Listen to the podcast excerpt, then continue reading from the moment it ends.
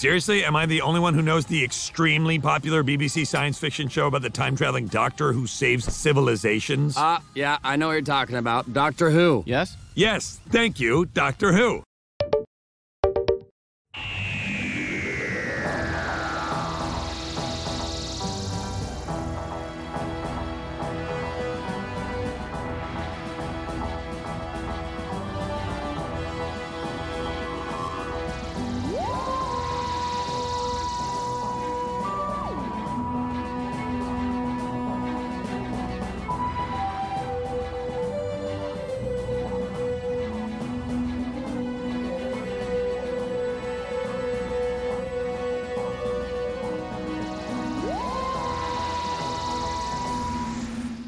来到英美剧漫游指南，我是主播陆小鸟。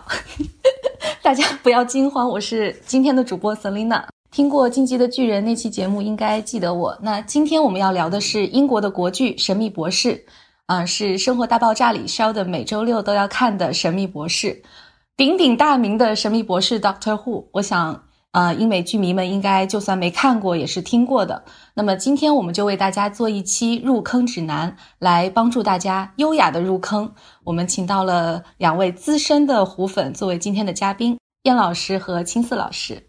大家好，我是燕燕，你们也可以叫我微博的 ID 史莱姆，无孔不入就是燕燕。我是一名高中语文老师，当然也是号称虎粉中的虎粉。大家好，我是青四，是《神秘博士》官方图书的译者，也是一名对外汉语教师，虎粉中的虎粉。哎，为什么听起来那么糊啊？太糊了！欢迎两位老师，我感觉自己在上课，有吗？哎，不过真的，我是会跟学生安利的。嗯，其实之前我和小鸟策划这期节目已经长达。半年之久了，然后现在趁着新一季的播出之际，就趁着这个档口，我们就想把这期节目给录了。其实大家刚才听了青四的介绍，还没有 get 到，呃，因为现在《神秘博士》呢是出了官方小说的中文译本，而青四是我们最新一任博士官方小说的译者，非常非常的。厉害，而且这本小说的文笔也非常的优美，大家一定要看哦。剧集里你没有感觉到的，在小说里都有。嗯，我们的燕老师，我觉得都不用过多介绍了，因为曾经还有一个梗叫做“全中国的虎粉都叫燕如”，是因为曾经有一个官方一个报道吧，然后他们是写错了，以为燕老师的名字就是虎粉的代称，所以所有的报道里面虎粉的名字都变成了燕如。这充分告诉我们，抄作业是要不得的，你知道吗？但是也可以看出叶老师在胡粉里的地位。叶老师在微博上，这个被我们称为史莱姆老师或者燕老师，是所有的虎粉都会关注的一位咨询博主。然后我今天 跟他录这期节目，就有点像呃，微博照进现实。没有，因为平时也是看他的这个资讯。长大的，不要说的好像很老。其实我真正入坑的时候，还不是最早入坑的那批人，我是零七年才入坑的，而且我还是被别人给拖进去的。因为有朋友非常简单粗暴的跟我安利说有一个科幻剧看不看？我知道你剧荒，然后就简单粗暴的塞给我了碟，但是那个碟是呃日语发音、英文字母。看完以后我觉得不开心，所以才自己去找了其他的看。嗯嗯，然后我们现在可以给大家简单的介绍一下这个剧到底讲的是什么，这是一个什么样的剧？嗯，它应该就是讲的一个自称博士的外星人驾驶着他的一个名叫 TARDIS 的飞船，呃，请原谅我用这个称呼，一个飞行器，时空机器，对，是不对不对不对不对，飞行器，飞行器，飞行在时间和空间 之中遨游，时不时的。到各个星球去玩一玩，呃，经常到地球上拐个人什么的，哎，怎么说的像甘道夫一样？什么？所以它是一个科幻的、冒险的，然后在时空中穿越的这样的一个故事，差不多。嗯，那神秘博士到底是谁呢？好问题，片名你在问我我们这个问题，神秘博士是谁？他的片名是 Doctor Who，对，Doctor Who，Doctor Who。嗯，首先他不姓胡，其次他是一个确确实实有很多博士学位的外星人，他应该是一个来自伽利佛星的外星人，他有两颗心脏，他有的时候看起来还是比较像人类的，大多数时候看起来，但是他识男识女，他们那里没有什么关于性别的界定。那我们经常听到的第几任博士、第几任博士，这个是什么样的一个设定呢？刚才青丝也说了，这个博士识男识女，其实应该这么说，就是按照官方设定啊，他们这个种族叫时间领主，就是每一个时间领主他的形态。包括他的性别、他的外貌都是不固定的，他可以在每一次濒临死亡的时候选择是死亡还是重生。绝大多数人会选择重生。呃，他们之所以有这个技能，是因为他们都是一种高维生物，就是相当于是宇宙当中可以看到呃时间、空间以及更高维度的这么一种生物。所以在他们的眼中，我们平常地球人感知到的世界，其实都是一群渣渣。就是他们改变自己的外貌，其实是这个剧的设定。呃，正是因为有了这个设定呢，神秘博士就可以肆无忌惮的换演员。但真相是因为他们比较穷。那现在大概有多少任博士了呀？应该是有十四个官方认定的剧集中出现的博士。对。对他其中插了一个，对，现在目前为止是到第十三任，但是中间还有一个八点五，就是中间值，我们叫他战争博士。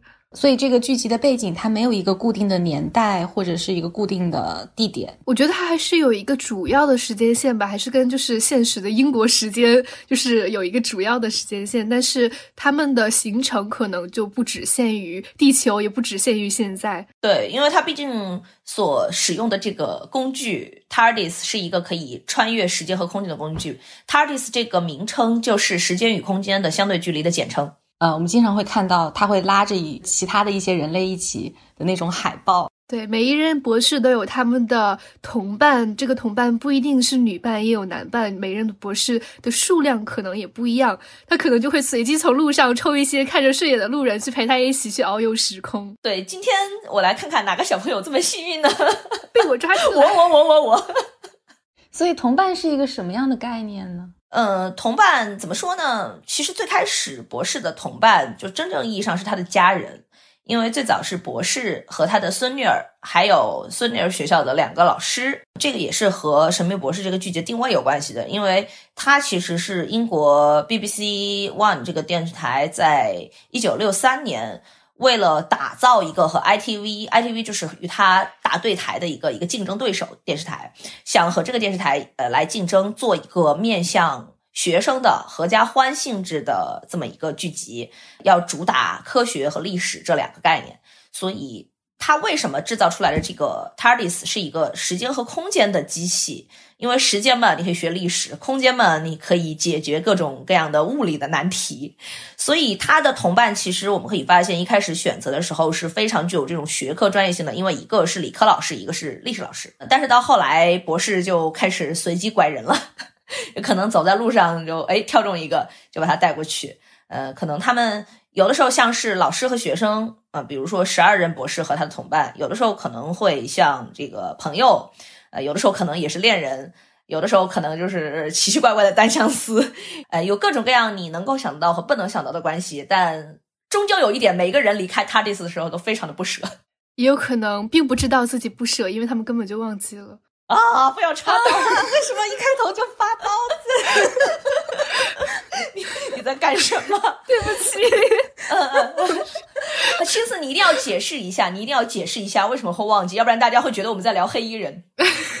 对，因为每个人如果有一段这样的经历，他们一定不会想要忘记的。但是有的时候就是被迫于无奈，博士可能会用一些方式使他们的同伴可能忘记了，他们觉得自己从未有过这样一段神奇的经历。对，所以我们会觉得这把刀捅得很深。对，因为谁不想去 TARDIS 上面看一看呢？是呀，如果你去看过了宇宙，去看过了各种历史，再回来，但是你还是一个普通人，而且你已经忘记了自己已经看过这么多美好的事情。嗯，其实从旁观者的角度来看，确实捅刀捅的好难受。所以，呃，博士除了他的这个 TARDIS 的飞行器之外，还有没有其他的工具或者武器？博士没有武器，博士不会使用武器，不会使用枪，应该说他不会使用枪。对，嗯，但是他有音速棋子。那个有的时候可以当做武器，但是确实博士是一个工具，工具。嗯，他其实有武器，就是他的拳头，因为他学过那个，他学过金星合气道，三爷爷的金星合气道，就第三任博士，他有一个 体术技能。对，后面十三任博士也曾经又用过一次金星合气道，所以他的有一个这个小的工具叫音速起子，它就是一个用音速的。开锁的起子，开锁起子非常朴实。博士就是一个开锁匠，而且还不是一个就是业务很精通的开锁匠，他开不了木头门。而且他的口袋里还有很多别的东西，就经常会掏出一些你你不知道是什么的东西。哎，为什么我在说哆啦 A 梦？所以博士他是如何就是只用一个音速起子做各种各样的冒险？其实音速起子还有一些其他的功能。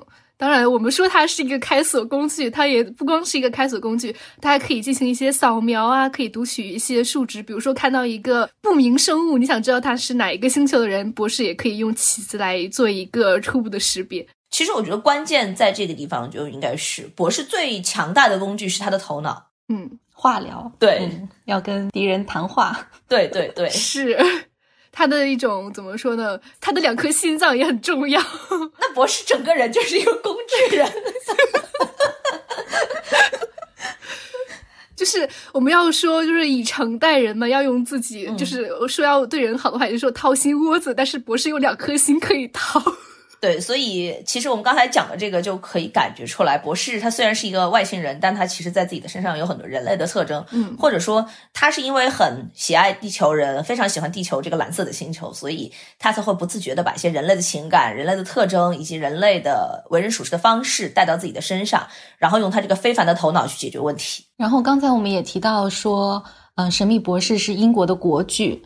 嗯，他对英国的文化和日常生活都有非常重要的影响力。比如说，我现在在英国生活，然后我家楼下不远就有一个蓝色警亭，就有一个 TARDIS 在那边。哎，是在那个地铁站那个位置吗？是伦敦的话是在地铁站。我们这边有好几个，然后有一个是在就在我家一呃两条街以外的地方就有一个，但它现在是作为一个临时的小咖啡厅。就是你不能进去，因为它并不并不是一个真实的，它并不是内部比外部大，它锁了，它锁了，就只能就是它它那个小窗口从那边呃买咖啡这样子。我我是在来英国之后才开始看博士的，所以我是来了之后我看到这个东西，然后就看到有些人在那拍照啊什么东西就说哎这是什么呀？然后就去查就知道哦原来这个是博士的这个飞行器呢。所以看出博士在英国的知名度应该是家喻户晓的。对你跟英国人，特别是英国宅，你们知道聊什么就一定要聊神秘博士，话题瞬间就起来了。对，就算他不是宅，所有的英国人就是只要你说神秘博士，他们肯定也都知道。我觉得它其实相当于就是一个英国的《西游记》，属于你每天打开电视，就像我们假期一样，我们打开电视就会看到它。哎，随便换什么台，它都很有存在感。就算它没有正式播剧集，它也会播一些综艺啊，播一些预告啊，这个样子。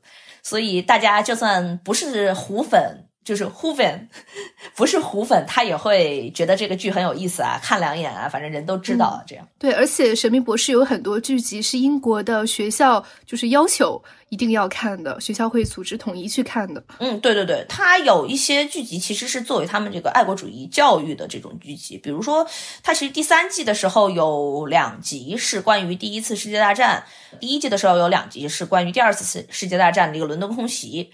嗯，我觉得这个应该也是和它的历史和科技这两方面的本身的教育功用分不开。我之前也是有一个学生，他告诉我他们在学校一定要看，就是妈咪的那一集。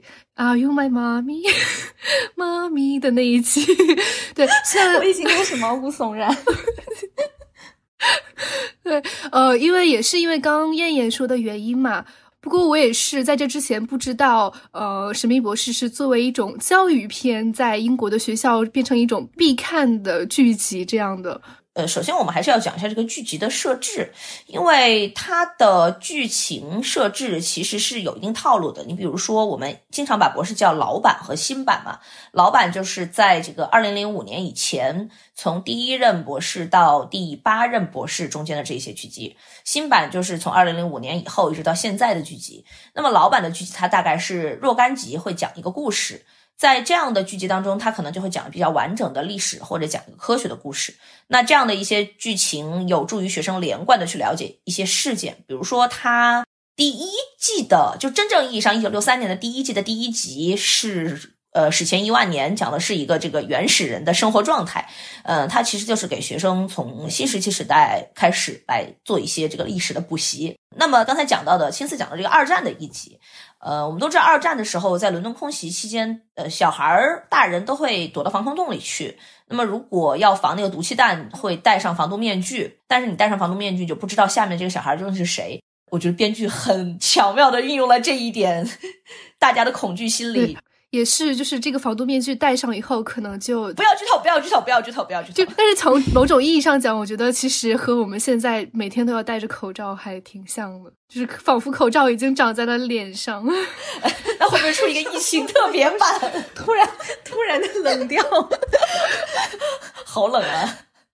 其实这个这个我之前也不知道它会作为爱国主义教育的一集，直到我后来去了他们一个就是类似于像呃历史主题教育的公园这样的一个地方，呃他们在那个地方就会放一些与神秘博士有关的东西啊，比如说戴防毒面具啊等等。就是我去英国参加漫展的时候，我还遇到其他的一些虎粉，嗯，他们也跟我讲说，在西班牙其实那几集也是会作为一个英国战场、欧洲战场这个二战教育片。我觉得它主要是通过一些科幻的手法来给人们进行一种历史和科技的教育吧。虽然到了现在，可能科技方面没有多少东西，因为现在我们都知道，现在的科幻很多物理学的内容到了科幻剧里面就是遇事不决，量子力学。而且现在我听说有一些神秘博士相关的文章也进入到了中学的阅读里面，是吗？燕燕？嗯，对对对，它是会有一些介绍型的文章，比如说，呃，初中生的分级阅读、高中生的阅读理解，它都会有一些神秘博士介绍。哎呀，我跟你说，我学生做那做的可好了，他们根本不需要看原文，直接选每一个都是对的。比如说一下哪那几项哪一项是错的，博士有一颗心脏错。我前两天还看到有朋友在朋友圈发嘛，就是现在中国的小呃学生他们在阅读里面会做到关于时间领主的阅读文章，就在恨自己为什么没有生在这个时候。就是如果答的话，我们去答一定能拿满分，就不用看题干就可以拿满分。你知道为什么吗？就是因为有我们这样的人已经进入了教育领域。青四加油，未来是你的。不过，真的，我自己其实也会采用这样的处理方式，因为，呃，新版剧集里面，它基本上每一季都会有一定的套路。比如说，每一季里面，它会有关于未来的、关于过去的，然后每一季里面会有一个历史名人或者重大历史事件这样的剧集。那么，我们会发现，这样的一些历史剧集其实是可以和课本的一些内容能够搭得上边儿的。比如说，第一季里面，它就是有狄更斯。你一听就是高中必读名著是吧？有狄更斯对，然后第二季里面，第二季是谁来着？哦，第二季是那个维多利亚女王那个，嗯，那个哎，没有什么好讲的。第三季的话是莎士比亚，对对对，呃，第四季是阿加莎克里斯蒂，呃，基本上就是有一些可以让中学生去接受，并且作为这种历史必读必考的。这么一些点，但是我们刚才说的这些都只是一集或者两集的内容。对对对，因为它的从二零零五年开始，它的剧集基本上属于单元剧，所以一集正好上课放得完，而且从头到尾可以看完一个一整个故事，不用想着下一集放什么。对对对，还有一点我觉得比较重要的就是它的这个剧集，它是历史名人剧集，但是它并不是把。这个穿越作为一种噱头，不像很多我们印象当中的这种穿越剧啊，比如说那样像那个叫什么呃时间管理局啊，或者说洛基这个样子，它并不是把时间点当一个噱头，它只要是涉及到哪个历史名人，它肯定会以那个历史名人的历史背景啊，他个人的写作风格啊，或者当时一些能够与课本知识配得上套的东西结合在一起，我觉得这个还是。我们可以从中得到更多的东西。呃，我说这个设定其实对于这部剧来说也是一个工具，就靠着这个设定来把这个所有的故事讲清楚，它只是一个工具。然后我上个月的时候去 Tate Modern 看展，呃，是伦敦一个非常就是所有的人都会都会去的一个美术馆。然后在它的旁边就是环球剧院，然后这个就是莎士比亚的剧院。然后我经过它的时候，我朋友就跟我讲说啊，它是这个十四边形的，有什么什么什么东西。然后我当时就 脑中迅速的飞过了莎士比亚那一集的剧情，我说嗯，我知道。对对，而且那一集我觉得很严谨的是，它整集其实就是在那个剧场里面拍的。嗯，因为我们当时也是去那个剧场嘛，呃，我就顺嘴问了一句那个导游小哥，我说当时他拍摄是不是真在里面拍？他说是的，因为如果你去过那个剧场，你就会知道它里面是不让拍照的。但是为了《神秘博士》莎士比亚那一集的拍摄，他们是专门允许他们在。半夜 跑到里面去拍，因为没有人会打搅到。哦，所以是半夜拍的，那些都是打的灯。对对对，其实打的灯。哦，就也可以看出英国国剧的地位。但他们其实很穷的。燕老师，要不要给我们介绍一下这一集的大概的剧情？这一集其实。呃，我觉得还蛮有意思的，就是如果你稍微读过一点莎翁的原著，你会特别是这个英语的原著，呃，你会发现他的行文其实是有一定的韵脚的。它包括整首这个诗一般的语言，呃，包括他这个人物的设置。包括它这个剧集中间的一些内容，都是和莎士比亚的名著有关的。比如说，呃，这个剧集一开始是什么呢？一开始就是一个女青年阳台的戏，对，在楼上深情的呼唤一个男子，我们就知道是什么了，罗密欧与朱丽叶。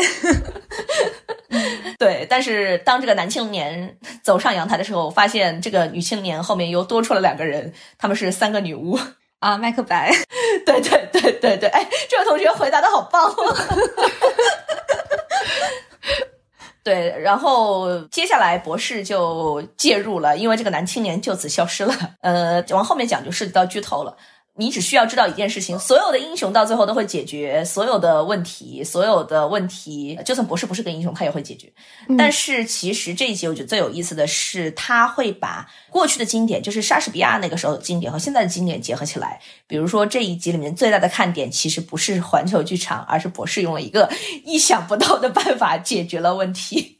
嗯，然后这个还联动了另一个大家都很喜欢的一个，对，非常英国非常非常非常热门的 IP，应该是最热门的 IP 之一，目前最热门的 IP，对，目前最热门，大家可以猜一猜是的是哪一个？这个有一个梦幻联动，嗯，对对对，其实说到女巫，说到巫师，大家应该可以猜出来了，不是甘道夫。我觉得他的他的设计就是他不是凭空的有一个反派，或者是呃凭空的去制造一个故事。对，他是从沙翁他自己写的东西里面去找到了这个元素和灵感。比如说他这一集里面的所谓的反派吧，就是取材于《麦克白》里的三位女巫。对对对，而且我觉得就是在莎士比亚的十四行诗里面嘛，也其实很多人猜测他写的呃十四行诗其中一部分是给一个黑皮肤的情人写的，而且那时候博士的女伴恰好是一个黑皮肤的美女，就大家可以联想一下。所以他其实很多内容可能对于嗯呃本国的观众来说是一种教科书的再回顾，嗯，这是为什么我说像《西游记》。嗯，而对于其他国家的观众来说，它是一种怎么说呢？一种英国文化的助推剂。所以，其实《神秘博士》是迄今为止在央视播出时间跨度最大的剧，你们相信吗？因为最早的应该是在八十年代末九十年代初的。中央一台有一个叫正大剧场的栏目，里面播了一个《神秘博士》当时的电影版。那个时候我还非常非常小，我就记得里面的怪物长得跟垃圾桶似的，被炸得满天飞。第一集吗？呃，不是，他在一九六四、一九六五年的时候，对对对，他在一九六五年的时候推出过一个黑白的电影版。哦，演员是对，演员是《星球大战》的塔金，就彼得库辛。那个同伴是第四季的。那个同伴 Donna 的爷爷，所以还是很有意思。你会发现这个剧非常有魅力，经常会把一些出现过的老演员回收。嗯，回收。神秘博士应该卖的时间还挺长的，对，回收。他们还是很节约的，就是这个剧播出的时间和跨度还是蛮大的。嗯，二零一三年的时候，《神秘博士》五十周年，我记得那个时候中国是做了一个延迟三小时的同步播出。呃，我当时是跟着电视看的，哎，在电视跟前哭的稀里哗啦。而且大概就是在二零一三年前后吧，《神秘博士》应该是卖到了全球两百多个国家和地区，甚至包括朝鲜。对对，包括朝鲜也有《神秘博士》，都是属于官方电视台。你像我们是央视剧场风云频道会购买，央视一台会购买。呃，你像其他电视台，基本上都是这种国家级的，都是他们的 number one 这种电视台来买。而且神秘博士还有一个推广大使，就是威廉王子。所以威廉王子在做这个英国文化宣传周的时候，这一段视频上了新闻联播。我们当时就在新闻联播里看啊，什么？塔尔里斯上新闻联播 了？对对对对对，就是我去出息了，大家都来看，结果还是好像没有什么人看。对，而且不光是《神秘博士》的呃本身的剧集，它的衍生剧也是在就是央视播出过的，对吧？火炬木，嗯，对，也是风云剧场。对对，它其实应该是一个包容性比较强的，所以它会有衍生剧。嗯，应该也是央视播出过的跟同性。影视相关的比较少的作品之一，主要是因为男主长得帅。嗯，我觉得这个样子就应该说是央视播了很多剧，但是他从来没有说播了一个剧之后又去播他的衍生剧，所以这其实很有意思。对，嗯，主题也是可能在国内比较少见的会在央视播出的一些主题。没有没有，其实原来播过《X 档案》的，你没有看过，年纪太小。我太小了，对不起。那呃，我们现在可以聊一下，就是这部剧，就像很多英剧一样，它的制作风格是以编剧为主体的。就是我们在看的时候会看到这一集的标题，然后下面拜某某某，这个某某某是他的编剧。对对对，我觉得这是跟好莱坞的剧集或者我们传统的美剧非常不一样的。因为美剧我们虽然会看它的编剧，但是美剧可能更多的是会看它的导演、看它制片人、看它的那个特效团队等等。比如说我们在讲《曼达洛人》，我们会说这是一个迪士尼的剧，你不会去管它是谁编剧的或者是谁去主导的，可能你也知道。但是《神秘博士》我们一般都是要看编剧的，因为。我们刚才一直在强调一个话题，不知道大家有没有听清楚？就是我们剧没有钱，我们剧特别特别的穷，特别特别特别的穷。对，因为它很多所谓的特效都是用棚拍，呃，这个时候要表现出来它的戏剧张力，你要表现出来它的这种情节冲突，你就必须要有比较过硬的情节来作为支撑。那这个情节怎么来凸显？就是要看他的编剧。呃，我个人其实最喜欢的编剧是史蒂芬·莫法特，就是大家爱称的魔法特神下的那一位。就是曾经因为这件事情，很多人很很多的神下粉管神秘博士叫敌剧，因为魔法特他过来写神秘博士以后，就开始断更神下了。没有没有没有，他不是因为神下而断更了我们博士吗？是吗？魔法特他自己的亲儿子是神秘博士，就是他其实很早以前就觊觎神秘博士的编剧很久了。嗯，他在新版二零零五年第一次出现是刚才说的那个《Are You My Mommy》那两集，那两集其实不叫《Are You My Mommy》，什么你带到沟里去了？那两集叫《虚无男孩》和《博士之舞 》。对我，我来，我来，我来，对我来正一下视听啊！那两集叫《虚无男孩》和《博士之舞 》。呃，但是其实在此之前，他在九十年代末的时候就曾经夹带私货做了一个憨豆的特别篇，因为九十年代那段时间，由于电视台调整嘛，这个博士中间断更了很长一段时期，在这个时期，我们。爱称的大魔王魔法特就蠢蠢欲动，把憨豆拉去演博士。这个剧集基本上就是，哎，博士的敌人掉到坑里了，博士的敌人又掉到坑里了。哎呀，博士被电了一下重生了，博士摔了一跤又重生了。快看，他又重生了。对，虽然很短，而且充满喜剧色彩，但它其实完美的就是诠释了我们的设定。比如说时间的回溯，比如说博士的敌人，比如说博士重生的各种各样的变体，而且那个是第一次在什么博士当中出现女博士，非常重要。而且也是第十三第十三任。对对对对对对对，非常重要。所以其实魔法特一直都想去这么写，而且我在这里凡尔赛一下，我在这里凡尔赛一下，因为我个人呃，虽然进坑的时间不如。有一些大神那么早，但是其实我进坑还是很幸运的，因为我一八年、一九年年两年去英国参加 FCC 的时候，基本上是见齐了各位博士和很多的编剧。呃，对大家认为比较大神的一位编剧就是那个 Russell T Davis，呃，RTD 和魔法特都见到了。当时见到魔法特，他一看是一个中国人。第一反应是你是来找我聊神下的吗？我说不，你看我的衣服。顿时你可以就就发现这个中年人眼睛里面在放光，你知道吗？那种眼睛金光四射，而且我记得很清楚，那个时候他本来要去吃饭的，他已经被工作人员架着要去吃饭了，他就对着我伸出了尔康手说：“等一下。”对，就特别的开心。然后第二句话是《神秘博士》在中国有线上正版吗？我说有。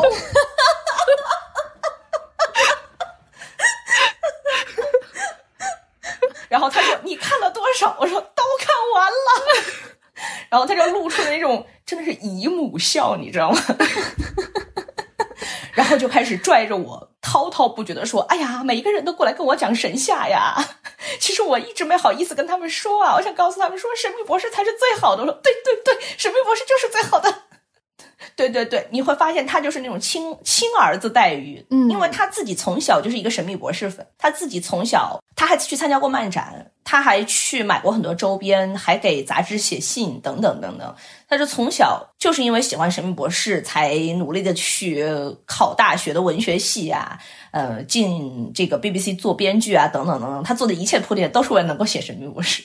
嗯，其实因为老版的《神秘博士》，它伴随了一代电视人的成长。对，你想，一九六三年嘛，应该是影响了一大批人。嗯嗯，我在会场见到过年纪最大的神秘博士粉，应该是一个七十多岁的妈，带着他的儿子。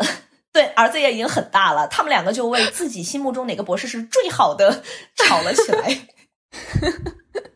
对，有很多神秘博士相关的，不管是编剧啊还是演员，都有过这样的经历。因为这部剧的时间跨度比较大嘛，就会产生很多这样的事情。比如说，呃，还有一位神秘博士的演员，就是皮卡叔，他也是在六岁的时候，把自己写日记的时候说，我以后想要成为博士。结果在他白发苍苍的时候，他成为了博士。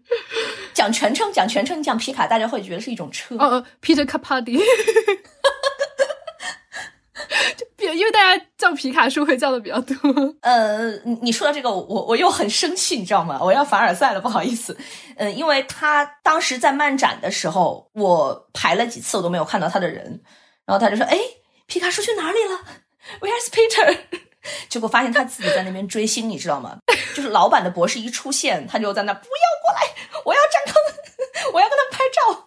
这种样子，然后他自己没事儿干，就会去到处在展子里面去找那些博士的 coser，嗯，然后就跟他们露出大家都懂得的那种只有 Hoven 才会会心一笑的表情。而且他在那个会场当中见到了很多平时不太参加活动的博士，比如说第九任博士，他第一反应是嘿嘿嘿嘿嘿嘿，就摸他的脸。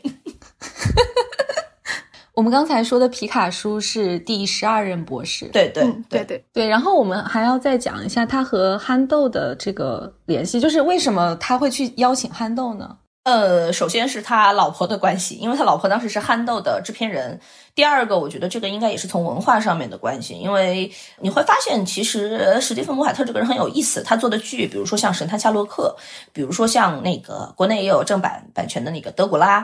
呃，再比如说憨豆，它其实都是一些文化的象征，他应该就是很擅长于用这种带有文化象征的这种 slogan 去诠释他自己想要讲的故事，因为他很喜欢把自己的这种理解放到这些文化经典里面去。嗯嗯，我们会发现他有改编，但是他其实是想借博士这个形象给大家来阐述一些自己的观点，因为我觉得。不管是魔法特好，还是前面提到的 RTD 好，他们其实甚至是更老版本的，就是一九六三年版本的博士好，他们所有的编剧和他们的这个制作人都并没有说想去做一个英国式的超级英雄的故事。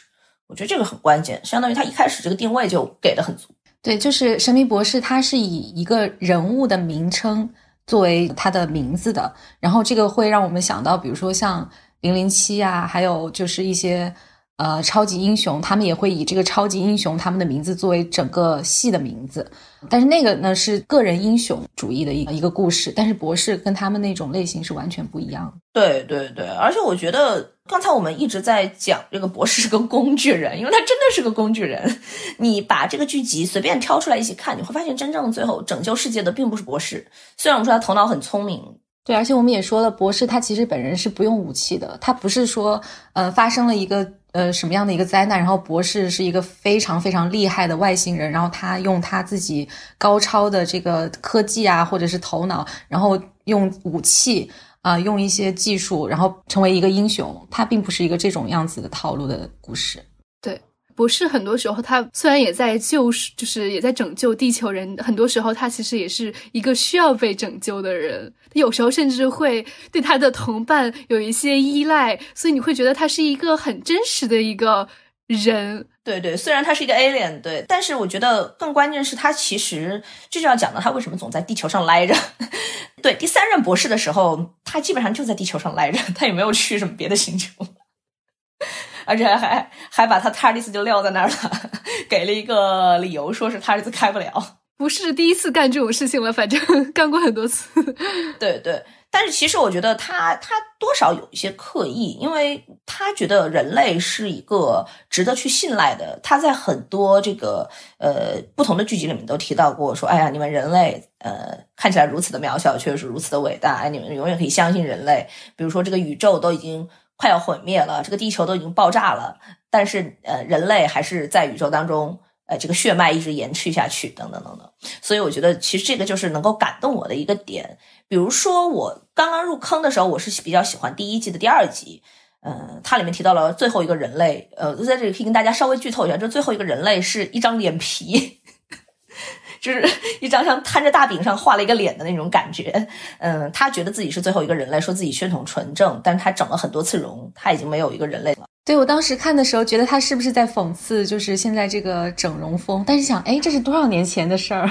而且我觉得他可能想讲的东西更深一点。对对，他会在后面就是提示，因为那一次真正拯救了危机，呃，就是把大家从危机当中给带出来的，这个是两棵树，嗯，所以。这个树也是来自于地球的，它也是有一些人类的基因，有些树的基因这样子。它要表达的是这种呃人类的精神，或者说作为人去能够为同伴着想，作为人的一种大义、一种大爱在宇宙当中体现。所以其实你会发现，很多情况下它到了外星，但是真正能够解决危机的还是人。所以我觉得它是人性的赞歌。嗯，这也是我很喜欢博士的一点，就是我觉得他的。基调是很积极的，他是在对人性进行一个赞美，是讲的非常 positive 的一面。嗯，对。我们初步的安利结束之后呢，我们现在来劝退大家。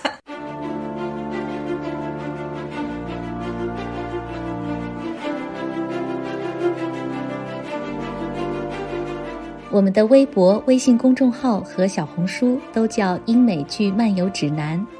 微博和小红书会发布新鲜的英美剧资讯和新剧速评，微信公众号则只会推送我们认为非常好看的剧集推荐。另外，我们还有播客听众群，可以在公众号后台回复 “Killing TV” 找到入口，K I L L I N G T V。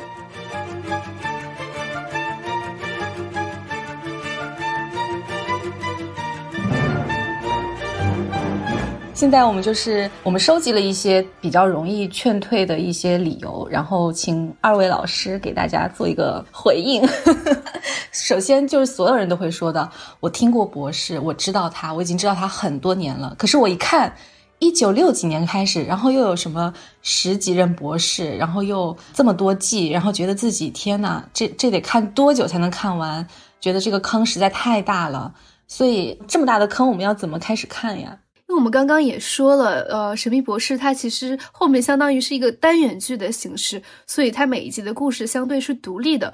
如果你觉得就是整个从开始到现在这么多年，所有的剧情有点太多的话，你可以选择一些你感兴趣的主题来看，因为你如果只去看一集的话，也不会有什么问题。嗯，我觉得燕老师可以先比较清楚的说一下旧版和新版。你刚才也提到说，它中间因为这个电视台的调整，有一段时间的断更。比如说，其实，在第十二季的时候就已经是第十三任博士了。这这到底又是什么意思？我觉得这个可以给大家就是解释一下。好的，呃，首先我们刚才也提到第几任博士，第几任博士是指的扮演博士的第几任演员，或者相当于是从我们一九六三年看到博士起，他的第几次重生的这个形态。大家可以这么来理解，呃，旧版的博士是从一九六三年，大概是到一九八几年的时候就结束了。呃，前面的故事呢，讲的一般就是我们传统意义上的科普，博士和一个或者几个同伴在宇宙当中经历一系列的带有科教性质的冒险，一般是若干集讲一个故事，若干个短集讲一个故事。后面的故事从二零零五年重启开始，是由这个 Russell T Davis，就是 RTD 来负责重启的工作。二零零五年，我们一般把它叫成是新版的《神秘博士》，前面的呢，我们就叫那个 Classical，就是比较老版的经典版的《神秘博士》。呃，新版的《神秘博士》是官方认为从第九任博士，也就是第九个扮演博士的演员开始。当然后来他吃设定了，他又搞出来了一个八点五，嗯，这个可以不用管他。二零零五年第九任博士演了一季，二零零六年换成了第十任博士。之后每一个博士演的季数大概就是在三季左右，可能有的多，可能有的少。到现在是换到了第十三任博士。就是我们现在看的这位女博士，所以我们说的第几季，我们平时说的第几季是从零五年重启之后开始算的。对对对，老版的话，它有一定门槛，并不是说它的故事有门槛，而是 BBC 自己犯傻，自己把片源给弄掉了。到现在，如果有人说他完整的看过所有的神秘博士的剧集，那是不存在的，因为没有所谓的完整剧集。嗯，但是基本的故事和框架，有的有剧本，有的有些其他东西我们可以了解。一般来说，一个正常在国内入神博士坑的粉，他会从二零零五年的第一季开始看。但是其实我觉得也不用拘泥于是哪一季哪一集，呃，因为它这个单元剧的形式，你基本上从哪一集开始看都差不多。而且你要想英国人看，他也不会说就这个剧你一直追下去，他还会打开电视从哪儿看，该从哪儿就从哪儿看。就像很多人看《西游记》、看《红楼梦》，也不一定从头到尾都看完了。对对，所以它其实没有什么门槛，你基本上只要知道它的基本设定。你就可以往下看，你知道哦，这是一个外星人哦，他带着他的同伴哦，这个东西能够穿越时间空间，没了，行了。对，然后你打开电视看，哦，原来他们今天去哪里了？他们今天去了这个时间，然后就够了。所以大家不要觉得这个门槛很高，当然它其实里面会有一定的联系，比如说编剧他自己喜欢玩梗啊，他喜欢在每一集里面埋一个小彩蛋，到季末的时候把它串起来啊。但是其实这个也没有关系。就你如果喜欢的话，你再倒过去看；你如果不喜欢的话，你就随便看几集这种比较轻松的，或者说比较引人深思的都可以。我们现在可以每个人推荐一集，我们觉得可以作为入坑的单集。我就先来抛砖引玉一下，因为我自己本人是从新版的第一季的第一集开始看的，然后我觉得那一集就是一个很好的入坑的一集。其实那一集它算是比较平平无奇的一集吧，就是它不是一个大家。评最喜欢的单集，可能一般不会上到 top ten 榜单的这样的一集，但是我觉得他表达了很多博士的一些东西，比如说，就我刚才提到的，说他把博士的故事和英国的日常融入到了一起。就是他这一集里面，嗯，反复出现的一个重要的角色是这个一个垃圾桶，塑料的垃圾桶。然后英国不像祖国这几年发展的这么快，就他当年的垃圾桶现在还是一样的形态。所以呢，我现在每天走在路上也会看到跟剧中一模一样的垃圾桶。所以我看过那一集之后，我我走在街道上，而且那些街道就好像就我们家楼下的街道一样，然后我就会觉得这个垃圾桶会不会突然发生剧里面发生的就是，他说不定就是我们家楼下的。而且我我跟你说，那个第一集第一季的第一集是他们剧组唯一一个是在伦敦取景的，嗯，其他都是在 Cardiff 取的景。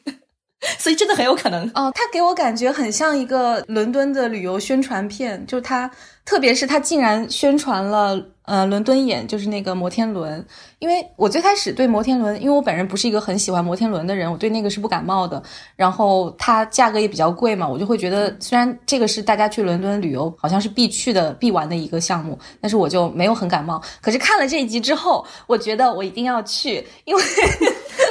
他没有想到，他可以作为一个这么重要的一个，就是呃宇宙中这么重要的一个东西而存在。我觉得就很妙，就好像在告诉你，就好像对一个中国的观众说，嗯，其实上海的东方明珠塔它是外星人的一个控制台，你就会觉得天呐，就是他们的这个想象力是完全就是从生活中取材的，让大家很有代入感。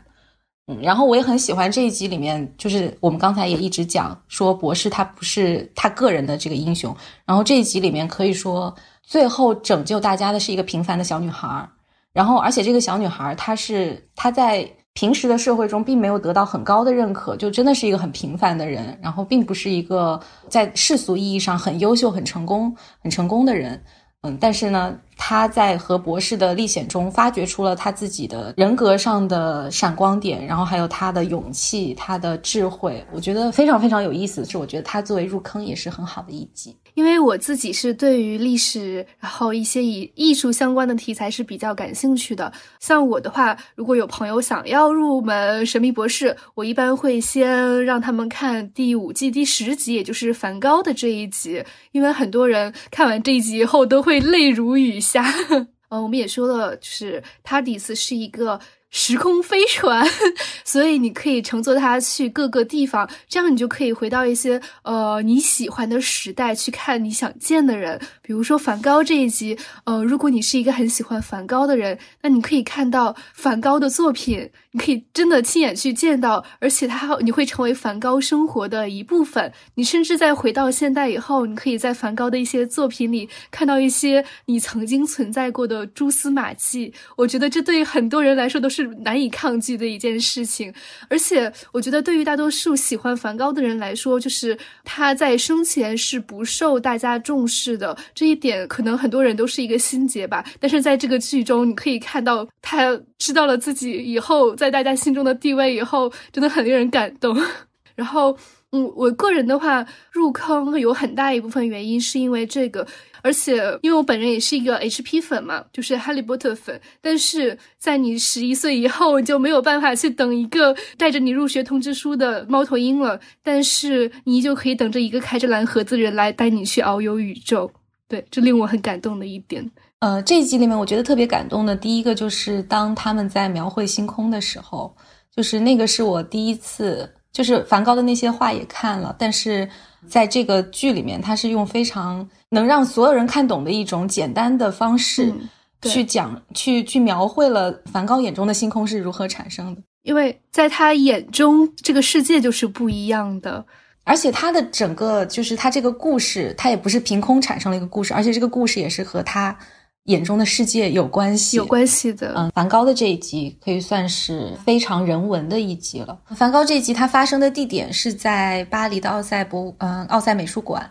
然后，如果大家去巴黎旅游的话，奥赛美术馆也是这个必去的地方之一。呃，我我要在这里说的是，它整个剧它就没有在奥赛拍，其实。哦，真的吗？对，它其实还是在 Cardiff，就是它的那个奥赛博物馆的外墙，就是我们在火炬墓当中见过的火炬墓基地，转过去就是火炬木基地。啊。然后它整个博物馆其实 Cardiff 博物馆，它整个那个展是在 Cardiff 博物馆里面有一个印象派的画廊，是真的有一个印象派的画廊。哦。我当时。在走的过程当中，我就把第五季第十季梵高那一集的 BGM 打开开始听，一边往那边走就一边泪流满面。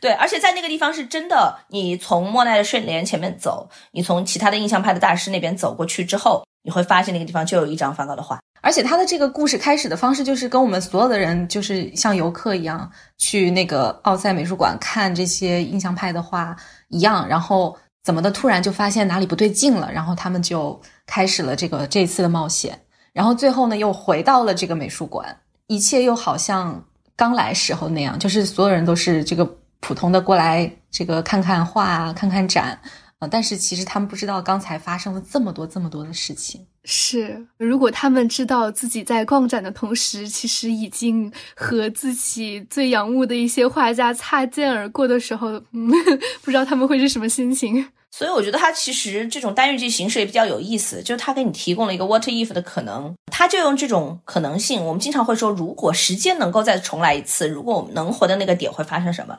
但是你其实会发现什么事都不能做。但是你可以通过这种回到过去的方式，你可以通过这种体验的方式去了解当时的社会背景。比如说，他其实在后面还有那个马丁路德金的这个黑人平权运动的那一集。就是新版第十三任博士的那一集，嗯，Rosa Park 的那一集，对对，Rosa Park 那一集，他会用这一些方式来让你最大限度的沉浸到那个历史环境当中。因为我们上为什么我会上语文课的时候用这个神秘博士？因为我们讲课的时候会强调知人论事嘛。你必须要达到知人论事的境地，你才能够更深入的去理解作品。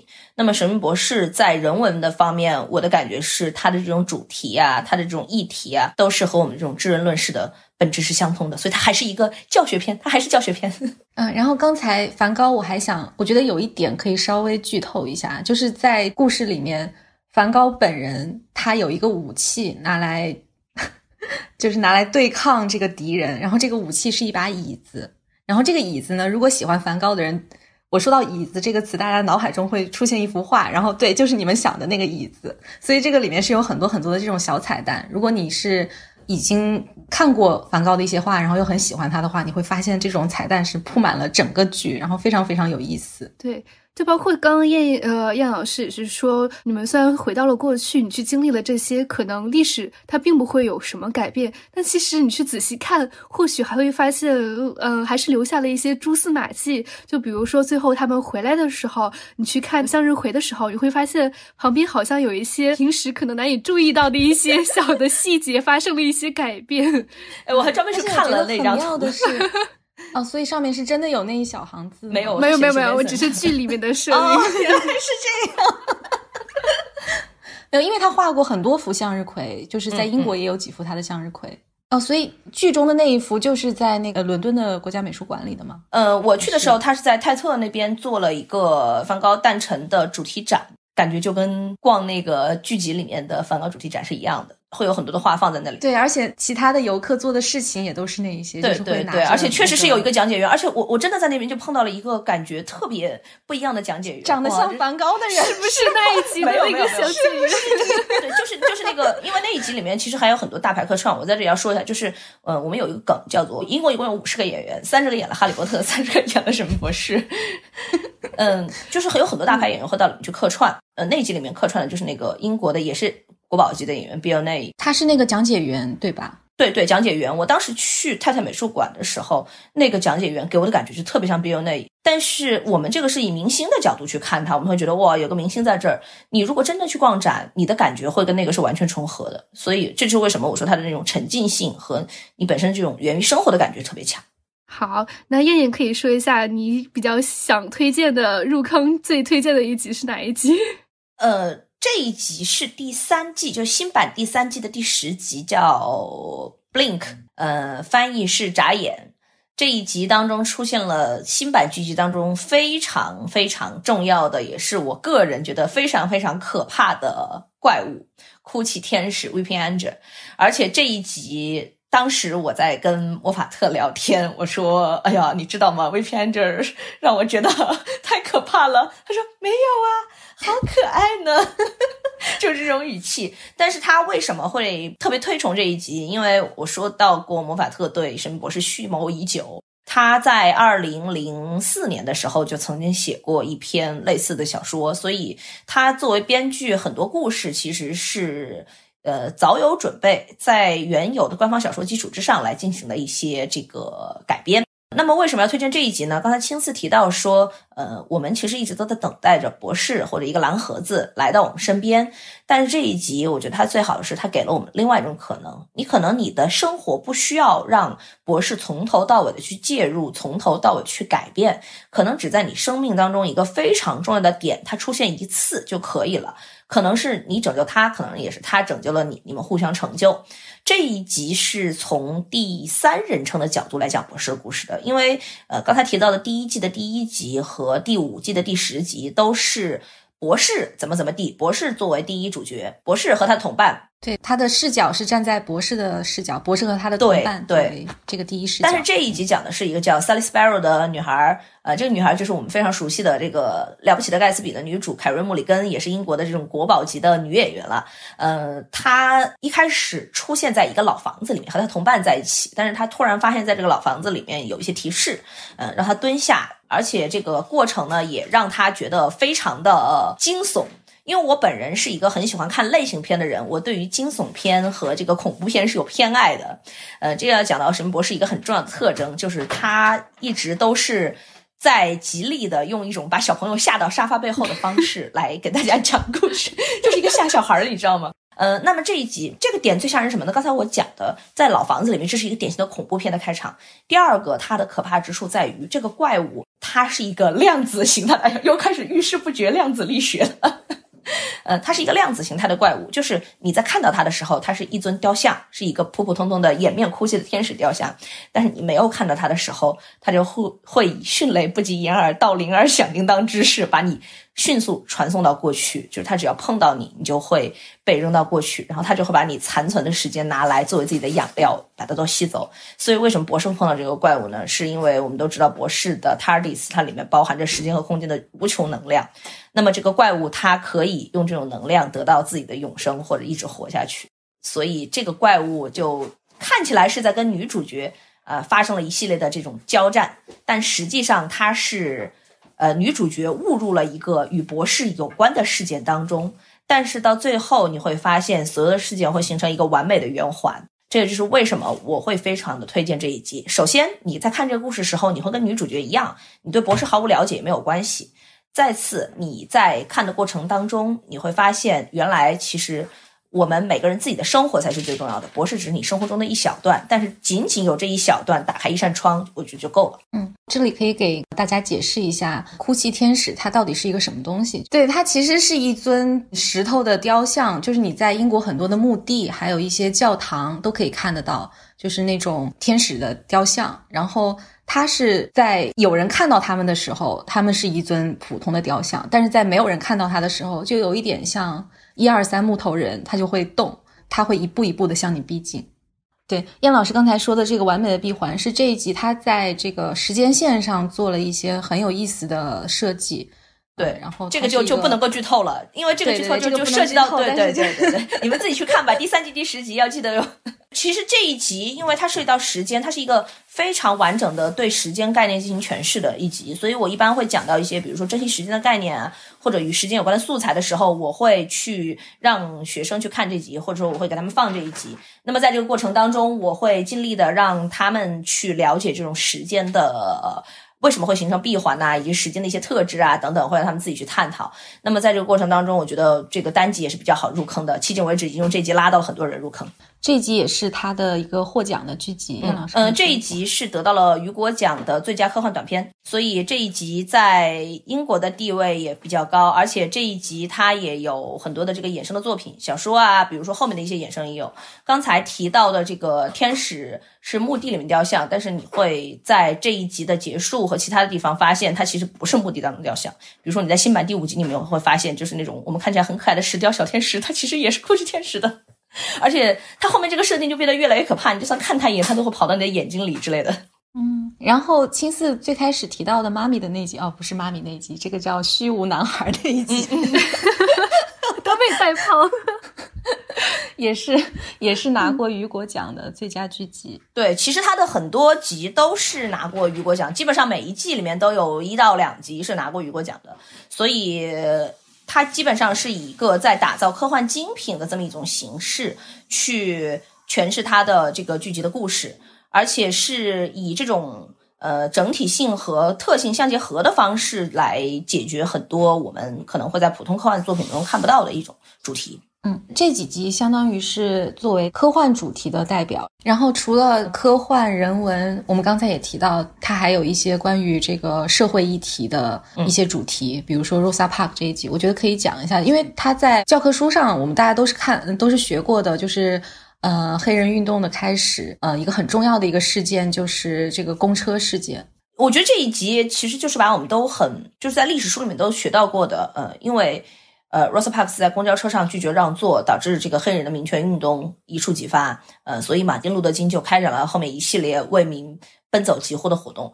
可能我们在很多这种剧集里面看到关于性别和种族的讨论。比如说，包括现在的一些热门的 IP，他可能做的办法就是把主要的演员给他换成黑人。你在暗示什么？我什么都没有暗示，我什么都没有暗示。在内涵哪一步？我我什么都没有暗示，我什么都没有说。我就是说，他这个方式太简单粗暴了。对他给你强行加一个黑人的身份，不如说他直接用历史上属于某一个民族、某一个种族，或者说某某一种性别，他们真正自己的英雄，让他们站出来，用他们自己的身份来说话。嗯，然后这一集我印象也是很深，因为他这一集是有好几位同伴，有黑人，有白人，而且当时因为要顺应这个历史的这个车轮的需求，这个白人就是博士的白人同伴。还要扮演一个就是歧视黑人的一个角色，就是他必须去说一些就是侮辱性的话，或者做一些侮辱性的事情。对。他作为一个现代人穿越到了那个时候，其实他自己是很难接受的。然后我们作为观众也特别能够去理解他的那种感觉。然后我觉得这种这种设身处地的情景再现吧，就更能够让我们去理解就当时黑人的处境，然后还有平权运动的这个它的一些内核。对，而且我觉得他是故意去制造这种对比，就是我明明知道他这样说是不对的，他的人物本身在塑造过程当中也有这种对比，你就是通过他的这种很强烈对比。甚至说是他角色也好，或者观众感觉到这种不适，你才能够感觉到他这种冲击。我们前面提了很多，就是他这个剧，哎呀，很穷啊，没有钱做外景啊。但是你会发现，哎，这个梵高前面所展示的一幅画和后面所展示一幅画是有不同的。哎，这个现代的白人到了那个时代，他是会觉得那个时代是让人喘不过来气的。他就是通过这样的一些概念、这样一些思考、这样的对比，让我们去理解科幻的内涵。所以，这为什么我们总是笑话它是五毛特效？但是它真正所告诉我们的东西不是五毛钱那么简单。对，很多时候你可能从一个旁观者的角度来看，并不能真的体会到。你可能会觉得，啊，我知道这件事情，但是并不能体会到当时确切的一个状态。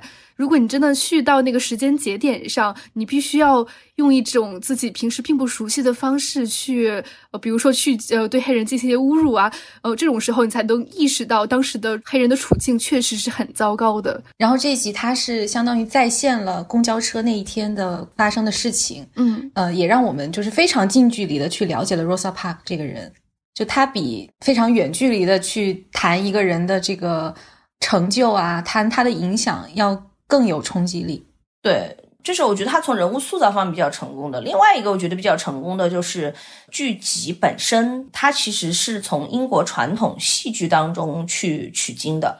比如说，我们知道这个古典的戏剧的三一律，所以在这个剧集当中，嗯，一方面是经费的限制，我再一次强调这句话。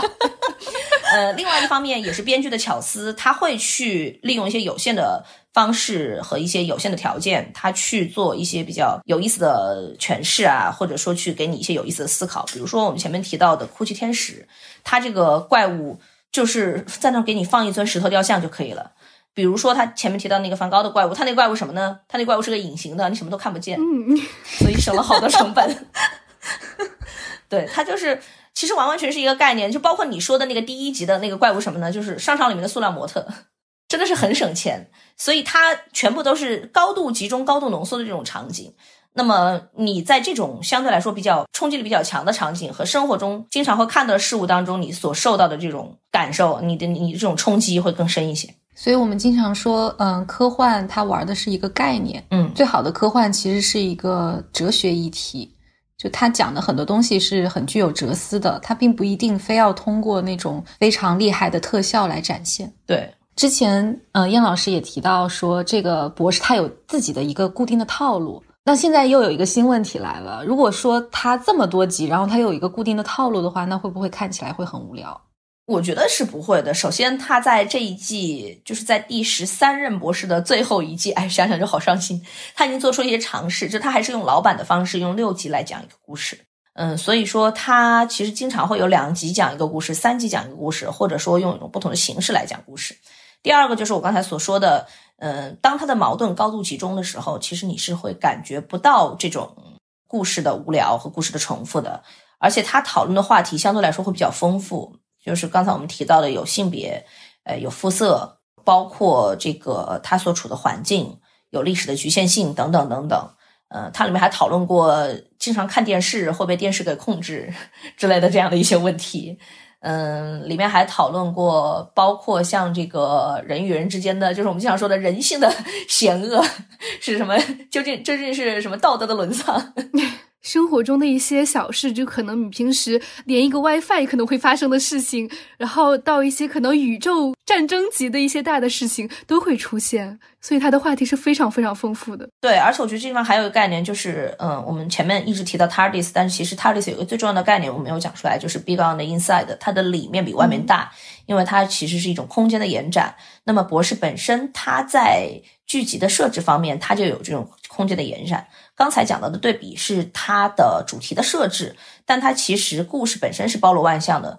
编剧或者说整个剧组给我们看的是其中的一个点，它真正要给我们展示的就是这个 inside 的东西。所以它很多东西其实你是可以去慢慢去思考、去想的。比如说我前面提到的这个呼吸天使的这一集，为什么我说这集很吓人？一方面是因为它是生活中我们都能见到的东西，另外一方面你想一想，它会让你一直想下去。我们生活当中究竟还有多少这种我们司空见惯的，但是却隐藏着杀机的东西在盯着我们？不一定是物件，可能有人，也可能有别的事件。嗯，我就觉得还想补充一点，就是包括它的叙事方式。首先，它也不一定是一个完全的线性的叙事方式。首先，本来这是一个科幻剧嘛，时间就不一定是线性的，它在这个上面就有很多可以玩的花样。然后就是它讲述故事的视角也可以变。我们刚才也说了，比如说《哭泣天使》那一集，它是呃，Blink 这一集，Blink 这一集，它是。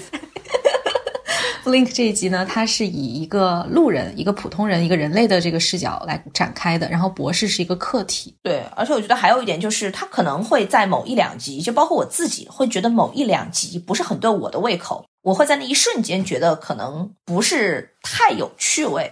但是你会在每一季当中都找到自己特别喜欢的那几集，甚至于是他现在换了编剧，呃，换了博士之后，饱受人诟病的第十三任博士，我不知道他能不能说啊，不过我还是说了，跟博士没关系啊，博士没有关系，博士博士是无辜的，对对，就他的编剧现在换成了 CC 嘛，哎，CC 全名叫什么来着？Chris Chino Chino 还是 Chino？那那那个那个我我不会，我不会读。就是现在的新任编剧，他的这种风格比较趋缓，所以很多人会觉得，哎呀，有点无聊。但是即使是在这样的情况下，我觉得他还是努力去传那些东西。比如说，他在第十二季有一集讲的是在一个雨夜，玛丽雪莱、雪莱和这个拜伦，然后还有他的医生，他们都在一个电闪雷鸣的房子里。所以这个时候，他们就开始讲鬼故事。有人讲完鬼故事，写出了德古拉，那么玛丽雪莱就写出了科学怪人等等。这是一个很有意思的开场。但是从这一集里面，其实你也可以发现，他想传达的就是，呃，要救一人，还是要救宇宙？要救艺术，还是要救生命？就是这种这种人类亘古不变的概念，你会发现它的内涵是非常丰富的。嗯，然后我觉得我们讲这个的时候又。可以回到之前谈过的关于它是以编剧为主的这样的一个形式。我自己看的时候会觉得，好像我会偏爱的那几集，我发现他们的共同点是，哦，原来他们都是同一个编剧写的。然后他每一篇就好像是就是每一个编剧自己的一个作品，然后它是一个作品集。嗯，对，而且还有很多很大牌的一些作者，他们其实也都来参与过《神秘博士》剧本的创作。比如说尼尔盖曼，他也来写过我也很喜欢的一集，就是 TARDIS，呃，一直陪在博士身边的 TARDIS，他变成了相当于附身到了一个人类的身上来和博士能直接的交流。对我也很喜欢这一集。嗯，所以我觉得可以给大家解释一下，TARDIS 它是一个物还是一个？生什么外星人还是一个？它长在树上，它是从树上长出来的。然后是博士把它偷走的。对对，哎，外星人的东西你就不要考虑这么多，就是他跟博士属于一个双向选择这么一个概念。外星人的事情怎么能叫偷呢？对，他们两个是也是互相选择，就是他第四其实也相当于他是呃，他看上了博士，他引诱博士来进入到塔迪斯里面。对，而且其实也可以说一下，TARDIS 其实并不专指博士的这个蓝色的盒子。其实时间领主他们有很多 TARDIS，每一个都可以叫 TARDIS 的。对他们型号不一样，博士这个是 Type Forty，所以他为什么又回到那个就是出现过无数次的问题？所以它为什么会是一个蓝色警亭的形态呢？为了省钱。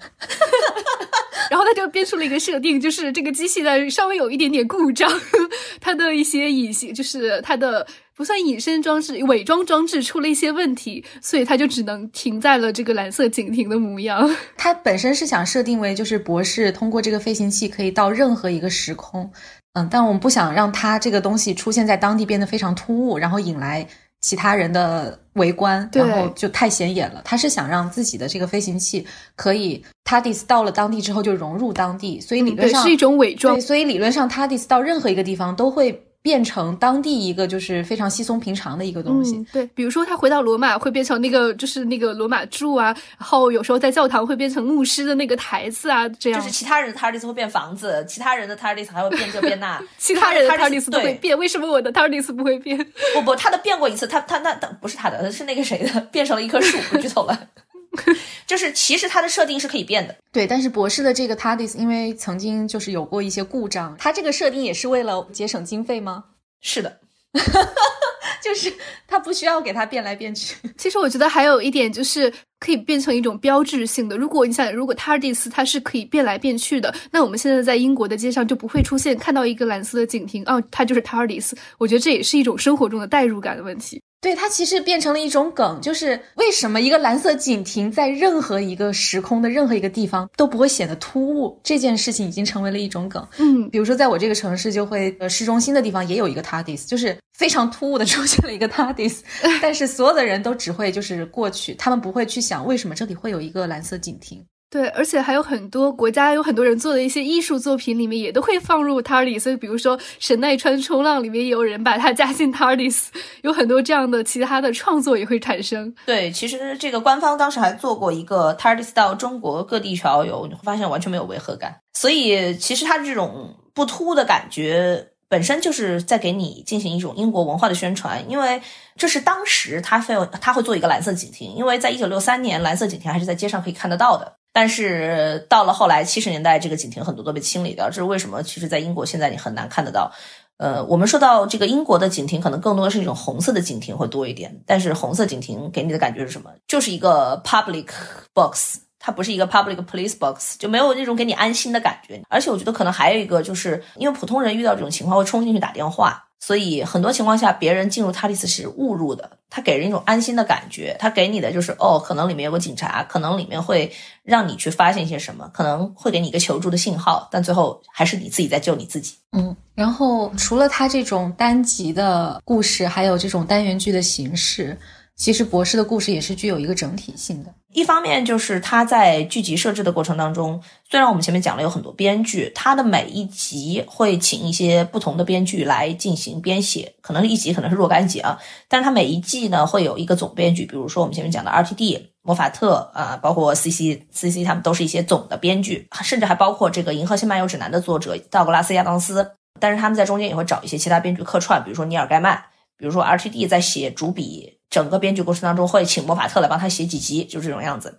呃，那么分集的编剧是起到故事的一个多样性的作用，整集的编剧是起到对故事的总脉线的一个把握。它差不多每一季都会阐述一个主题，比如说第三季新版第三季和第四季就是阐述两个比较重要的主题。第三季带出的是博士最大的宿敌 Master，一个博士和一个硕士。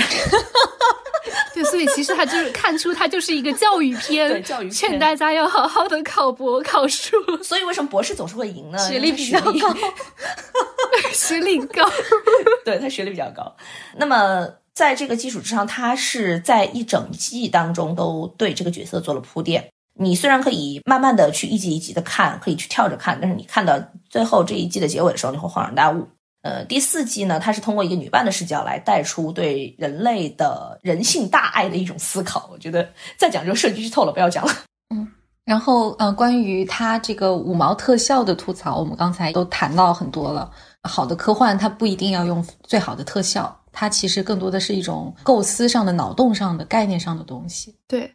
如果你能讲好一个故事，无论你是就只是在一辆公交车上，或者是在一个小小的房间里，其实也可以把故事讲得很出彩。我觉得这其实是给很多我们看惯了视效的好莱坞的大片的一种警醒。就我们现在可能包括像零零七啊，我不是踩捧啊，我不是不是拉踩啊，就是我们我们会看很多大片。这个 IP 发展到后面，他就会用很多很炫目的特效，他就会去讲一些很华丽的故事。但你真正去看《神秘博士》，他的故事讲的最好的，往往是他的特效用的最少的。他这里的特效用多了以后，他的故事特别难看，真的是这样。就是他跑到南非去取取景的那几集，就感觉呃，除了那个 Rosa Parks，就没有什么可以看的了。结果他一回到卡蒂夫，哎，对味儿了。嗯，我觉得燕老师可以讲一下《神秘的卡蒂夫》。嗯，是这个样子，就是当时 RTD 把地点放到 Cardiff 是，首先他自己是威尔士人，呃，威尔士他本身也是会大力去推广他的，包括他的这个威尔士语，包括他的一些特定的，比如像卡迪夫湾的千禧中心这样一些旅游景点，包括他的卡迪夫城堡，这个是先决条件。第二个呢，是因为在卡迪夫拍戏会比在伦敦拍戏要便宜。因为卡迪夫的 BBC 中心，我当时还那儿去看了，就是那个威尔士的 BBC 中心，它会有一些政策上的支持，就是又会给你减税呀，然后又会把整条街给你腾空啊，等等等等。嗯，它的主商业街上也有很多可以用来拍的这些场景的地方。嗯，所以我们就会发现他做了一些很 low 的特效，比如说有一个圣诞特别篇，它出现了一个 ATM 机，我到那儿一看，我说 ATM 机呢？人家跟我说贴上去的，撕了。哦，所以它是一个平面的，是吗？对，而且包括它有一些，对，包括那个新版第五季的第一集，它有一个。呃，这个地方要说一下，新版第五季它里面的女伴的名字叫那个 Emilia Pond，Pond 就是池塘嘛，所以它里面有很重要的意象就是池塘。我当时真的以为那个地方有一个池塘，走过去一发现是在停车场上贴的，又是贴的吗？对，又是贴的，又是贴的。而且而且那个地方把镜头转过去就是第三季的拍摄地，所以它其实是呃卡迪夫这个地方很有意思，它既有这种中世纪城堡，就是所有的城堡戏都是在卡迪夫城堡里拍的，嗯，它又有那种商业街，就是所有的伦敦的商场都是卡迪夫的那条街。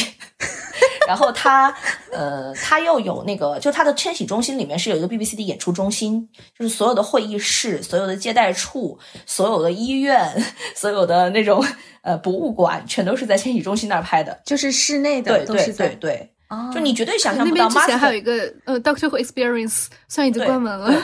它那个是相当于它的一个拍摄的呃特效展，也是它的一个拍摄中心，这个还是有一点区别的。我觉得它呃选卡迪夫这个地方，是因为这个地方它有比较丰富的人文资源，而且它的这种呃历史和现实的长笛也隔得比较近，所以。你比如说，一个对一个人回到过去，你就需要把这个摄像机稍微挪一下就可以了。哎，所以他作为一个英国的国剧，为什么会经费这么这么缺乏呀？他从一开始就很缺经费，因为你要知道它的定位是一个合家欢的，而且也是偏儿童向的一个作品，它不是属于那种。一开始就给你要做一个大爆的那种剧，所以在那个编剧啊，在那个制作人呢，他们集体努力下，他们想把这个剧去做好，但是一直都抠抠搜搜的拍着。嗯。这个神秘博士当时出过一个时空大冒险的特别篇，就是讲第一季的第一集是怎么拍出来的。你会发现很多匪夷所思的东西，比如说他这次的那个内部装修，就是拿一些泡泡纸和一个螺母；比如说他那个开头让人觉得很有科幻感的镜头和那个声音，就拿那个钥匙刮琴弦和那个那个探照灯在玻璃纸上打特效。但是你会发现，这是安利节目吗？没有没有。但是我我我要说的是什么？就是你会发现，从一开始这个剧的制作组，他就是非常热爱这个剧本身的。他是想去通过一些比较你看上去可能没有那么华丽的特效，去诠释自己真正想讲的东西。就是他们是足够有诚意的，他们是确实想用这种东西给你带出一些文化的和科技上的思考的，而且他们也是充分考虑到受众的。虽然他会吓小孩儿，但是最多只是把小孩吓到沙发背后去，没有吓小孩弃坑的。而且我觉得可以从另一个角度去理解它，就是这个剧它的评价这么高，然后它最后的总体质量这么高，而它在特效这个方面上，其实算是足以说明它在内容上、在构思上有多么的优秀，足够吸引人。就是还有人会说，我大概的去看了一下，然后觉得这个剧没有什么帅哥美女，没有吗？没有吗？拿下你的，拿下你的十米滤镜。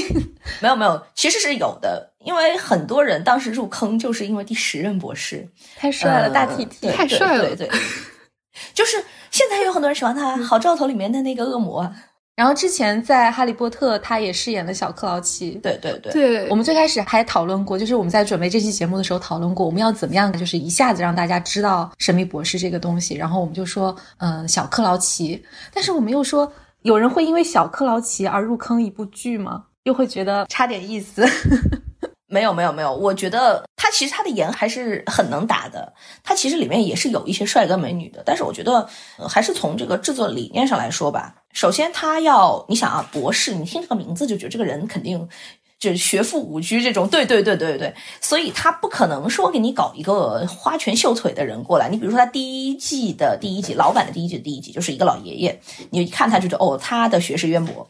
呃，第十任博士他是当时是做一个很年轻的帅哥，颜值巅峰期的一个帅哥去的，结果当时被好多人给骂了，说长成这个样子，一看就没有什么说服力。你究竟是在演青少年科教片，还是演浪漫爱情片？你是什么博士？Doctor Who。点题了，点题了，，Doctor Who 没有。我觉得可能是他们不想把重点放在这个上面。嗯，对，就是就像我们之前说的，他不是一个个人英雄主义的东西，就是他不是想突出博士这个人，他又高又帅，然后他又聪明，什么都很厉害。他并不是想做成一个这样的东西。就是其实博士他的形象还是一个普通人。嗯，我觉得还有一点，就是因为他是个外星人。嗯，你这个外星人审美肯定跟地球人有区别吧？但这并不是表示说我们的博士们都长得很奇怪啊。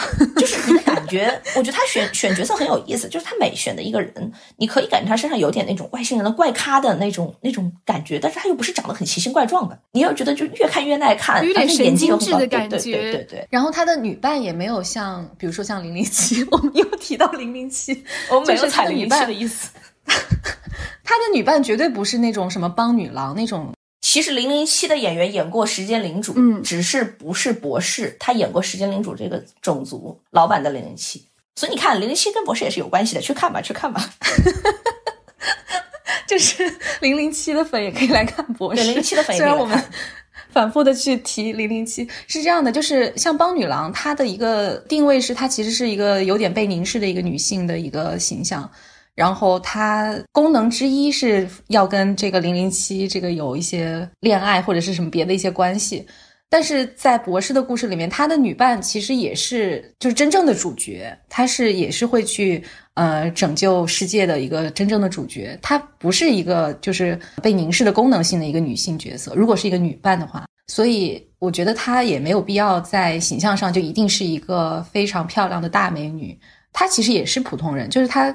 博士的主角团的他们的形象上都应该是一个普通人的感觉。对对，我觉得这个很关键，就是你会发现，其实走上过 TARDIS 的有我们意义传统意义上的帅哥美女，比如说这个后来在漫威里面演星云的凯伦基兰，对对，演星云的那个妹子就是传统意义上的美女。然后我们前面提到的火炬木小组那个衍生剧的男主角也是上过 TARDIS 的这个杰克上校，他也是传统意义上的帅哥。但是更多的就是类似于像家庭妇女啊。呃，中年百货商店售货员啊，对，百货商店售货员，中年丧偶的，是的，中年丧偶的，就是我们可以就是那种大妈型的人物啊，呃，就是很多那种我们觉得在日常生活当中你会碰得到的。甚至就是包括那种，呃，我不知道为什么是他这次我我我女朋友上去了，或者我老婆上去了，我就跟着一起上吧。这种没有什么动机的人，对，你知道我在那喊谁？就很随意，对，就很随意，跟着了一串人，他们也不知道自己为什么来，但是玩的很开心。对，而且我觉得最关键的是一个女性角色的塑造问题，这一个可能在老版当中你会发现还是会多多少少带有着花瓶的性质，因为那毕竟是一九六三年。那个时候也有一些长得很漂亮的女伴，可能也和博士眉来眼去的，但是当时遭到了批评，觉得他们两个演的太暧昧了。呃，第一任博士有一些头发也会出现啊，尖叫然后晕倒这种剧情。对对，他其实，在最早，所以我们说的这些问题，其实在老版中是有的，因为那个时候有一定的局限性。对对，这个时代所限。但是在这个新版二零零五年以后，当时这个第九任博士是二零零五年的刚刚接手的。他和这个编剧 R.T.D 讨论了很多，包括这个博士角色应该怎么来设置。他自己觉得，其实那个时候最好的方式是引入一个女博士，因为如果这个时候引入一个女博士的话，她反正是重启嘛，大家会觉得耳目一新。另外一个，其实他在和这个女伴，就他的女伴叫 Rose 和这个 Rose 的相处方式当中，你会发现 Rose 更多的也是作为一个像博士一样的人的存在，而不是作为一个花瓶的存在。比如说刚才谈到的第一季的第一集。这个 Rose 救博士的方式是因为她自己是一个体操少女，所以她的体能是很强的。你不要觉得她是一个百货公司的店员，她自己正是由于她的一些优势去救了博士。她遇到问题虽然也会在正常情况下，比如说你在街上走着，呃，这个塑料人突然动了，然后开始打你，你肯定会觉得很慌。她有正常人的反应，但是她更多的表现出来的是一种，呃，如果我身边需要有人。要他需要帮助，我要对他施以援手的时候，我应该怎么来做？我应该做他的对对对，我最大限度的我要表现出这个作为人性的本能，而不是说我在这个地方就尖叫发呆，然后就等着有人来救我，没有那回事儿。就是在逆境当中，你你要想着怎么去自救。其实从二零零五年开始，博士一直在强调这个问题。他有的时候是通过博士之口强调，有的时候是通过女伴的行为强调。然后他体操少女的这个设定，其实嗯，要解释一下，他并不是说在体操上是一个天才型的这种，然后只不过平时生活中是一个普通的售货员。他的这个体操的成就也是小学里面拿了一个什么少女的奖。对对对，所以他其实只是这个，只是他的就是很个人的一个小小的特长爱好。对对对，只不过刚好在这个地方用上了。然后我觉得，嗯，就像每个人都都有自己的一些优点和才华，但只不过在世俗的社会中，可能没有办法去发挥这些东西。而刚好博士的这个这次的产生的这个事件，给了他这样的一个机会。对，这也是为什么所有人都喜欢神秘博士，因为他总可以给你一个展示自己的机会，哪怕是你生命中小小的一瞬，你也可以用这一瞬来发光发热。然后我自己是从新版开始看的，我觉得。哪怕是最早的第一季的时候，就已经感觉到他创造的这些角色对女性观众是比较友好的。因为我自己本人看剧的时候，我是非常不喜欢看到就是把女性角色塑造成那种，呃，很容易情绪失控，然后很蠢，然后非常的这个感情化的。然后男性角色呢，又是那种非常冷静，就是那种非常刻板印象的这种塑造。但是我觉得博士没有，就他其实塑造了挺多普信男的。然后第一个被赶下 TARDIS 的同伴，其实是一个在人们眼中非常成功的一个一个男性，就是他又很聪明，然后他是很高的学历，但是他的自私还有他的这个自大吧，在他平时的生活中被隐藏起来了，但是在和博士的旅程中显露了出来。嗯，我觉得这个还是挺有意思的一件事情。嗯。然后我们可以聊一下燕老师的追博士之旅，因为是这样的，大家在燕老师的对，大家去看我微博，对，在燕老师的微博上一点进去就就看到哇，怎么会有这么多？燕老师可以给我们讲一下。我当时在他从英国回来的时候，我特地是跑到机场去出来的地方去接他，就为了蹭第一口 第一口抱过博士的空气。燕老师可以给我们大概讲一下，你作为这个虎粉中的虎粉。是怎么就是有这样的一些追博士的旅程的？首先是欧气，就是属于呃那个时候，其实去英国是我抽中的机票啊，真的是就是纯凭运气吗？对，纯凭运气抽中的机票，然后正好是暑期高峰的机票，你也应该知道，暑期高峰的机票你基本上是抢不到的。对，暑期高峰的商务舱的机票。而且那个时候正好是，我也看到你的嫉妒的笑容了，就是我已经有倒吸一口气，然后脸变成了一只柠檬。对，然后那个时候正好也是那个英国文化交流处，他们嗯想做一些，比如说是跟那个英国文化有关的活动，他做这么一个抽奖，在微博上做了这么一个抽奖，我就抽中了。抽中了以后呢，刚好在那个时候遇上了 AFCC，而。那个时候刚好宣布了我最喜欢的第九任博士要参展，在那个时候又刚好，我也不知道为什么这么巧，正好第九任博士要去演我们前面提到的麦克白，后面就宣布了一系列的博士。我发现大概那个时候已经宣布了有呃四个博士，结果就是在参展的前几天，突然那个新闻就不断的弹出来，连我自己都没有办法相信。基本上所有我想见的博士，除了第七任博士，当时是第七任博士到中国来玩了。其他的人都在英国本地，然后都往那边跑，而且就在呃那个展子的当天，当时好像只差第十任博士没有来，因为当时他是在 SDC，就是那个大家都想去天台的展子。嗯，他是在美国，我们就一直在说，哎呀，这个第十任博士肯定来不了，因为他人气也很高，他人也不在那儿，而且那个时候他刚好是拍完了好兆头，嗯，可能需要做一些宣传和那个准备工作。结果我们当时站在那个地方排队的时候，广播里就开始喊：“重要消息，重要消息！第十任博士明天将于什么什么时候来到我们的展上？现在开始售票，十分钟之内，真的毫不夸张，十分钟之内所有的票全部售空。你会发现每一个人都那里疯狂尖叫，尖叫完了以后就开始埋头刷手机，另外一部分人就跑到现场去买票。”所以你可以发现，其实博士在宅圈也好，在在英国也好，都是非常火爆的。而这个事情当时，因为那一年是神秘博士五十五周年的纪念，那个事件还还上了他们当地的一些媒体。但是其实我印象最深的是一九年的时候，因为第七任博士我没有见到，所以我当时就还很激动，想哎呀，作为一个集邮爱好者嘛，我终于见到了。所以那个时候就哎怀着一颗集卡成功的心，就和第七任博士在那里亲切交流。结果完了以后，我就跟当时的一些 coser 在那个会场里面聊天儿。但那个时候突然发现，攒着博士合影和签名的那个文件夹不见了。就是所有的跟博士的合影，对，包括之前的博士的，因为我我故意带过去，带过去我就是为了显摆。这个故事告诉我们，还是要低调，不要显摆，显摆。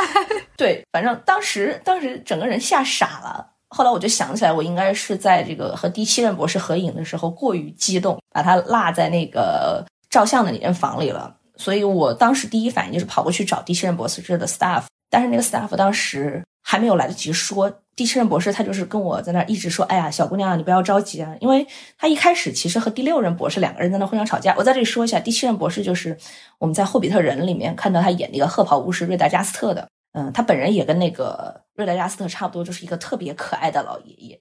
哎，看见没有，《后面的人》也跟我们博士有关系啊。都来看，都来看博士。结果他当时就是可能我的表情过于狰狞，他就一直在安慰我，他说：“小姑娘不要慌，那东西一定会找到的。”我想的啊，你安慰我嘛，我就想往那边跑，但是我很担心，我说如果我找不到那个文件夹怎么办？嗯，我不仅自己心里过意不去，我还带着小伙伴的嘱托啊，就是你还有帮别人要的一些签名，对我还帮别人要了签名，然后还包括就相当于我的我的整个家当就在这儿了。结果我我完全没有想到，就是在我那个时候跟他说了那个房屋在哪里，能不能进之后。第七任博士一直在后面喊说：“小姑娘，跑慢一点。如果他要是不让你进，你就跟他说是那个 Sylvester McCoy，就是他他本人的名字，第七任博士扮演者的名字，要你来的。他就直接是属于那种报我的名，他不让你进就报我名字，对，报我的名这种感觉。所以你会发现，他们为什么每一任博士都那么受到喜爱？他对每一个人都是真的是足够的真诚。我前面讲到，不管是编剧，不管是他的这个扮演者或者同伴，他们对人都是足够真诚的。包括呃老博士，虽然他可能在剧集里面的表演没有受到那么多那么多的肯定，可能他也没有像二零零五年以后的博士受到那么多那么多人的这种追捧，但是只要是你看过《神秘博士》，他对你的这种感激，我可以觉得他是发自内心的，因为他他们就是在和虎粉属于一个互相成就的过程，就像我刚才提到的，在剧集里面你会发现是呃同伴。博士在互相拯救。那么在现实生活当中，这些博士的演职人员和虎粉之间也是互相成就。所以你会发现一个很有意思的现象，就是很多虎粉长大了以后，他会回来再为神博士官方做一些事儿。比如说新版的这个第十二任博士出来的时候，前面换了一个片头，那个片头就是粉丝自己做的啊，完全是粉丝自制的吗？对对对，就是粉丝会会在那说啊什么要换片头了，来我来做一个，而且官方也很可爱，他们会用粉丝做的东西去做正式的官方的内容。对，所以他们其实一个互相成就的过程，而且他也有很多这种可能我们现在说到啊，这个官方的同人比较少，或者说有些作品他是拒绝你去进行二次创作、二次同人创作的，但是神秘博士他从来都不会拒绝你的二次创作。包括他的小说其实就是一个二次创作，然后再被官方选中的过程。包括他有很多这样的一些编剧、一些作者、一些设定，都是在二次创作和一些这个交流的过程当中逐步去完善的。所以我觉得这个是说明他们整个团队从一九六三年到现在都是在不断的虚心听取意见，一个不断进步的过程。嗯，这点是令我特别特别感动的。胡粉最后回来又为博士做事，这个有一个活生生的例子就在我们的眼前。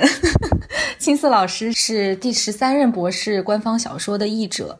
这个可能要给大家解释一下，就是可能很多人会乍听上去会觉得，哦，这个是第十三任博士他的故事的这个原著，但是它其实并不是这样的一个东西。其实神秘博士的呃官方小说，他们都不是在神秘博士的剧集里面的，相当于剧本，因为现在很多电影他们在出了电影以后都会出剧本嘛，其实并不是这样的一个性质，他们是相对来说比较独立的故事。它是征集的小说，还是说他是一个人？他是一个人写的，这本这一本是一个人写的。哦，但是之前的其他任博士的这个官方小说其实是有一些征文的，是有可能你呃，如果你喜欢博士，然后你去做一些自己的创作，然后你写的很好了，官方就会录用你的呃你创作的内容。嗯，所以他的这个小说其实是和嗯这个剧是相关联，但是又相对独立的一个东西，但它又是一个官方出版的。对，它相当于这一任博士在他自己的时间线里的某一个时间点发生的没有在剧中出现的故事。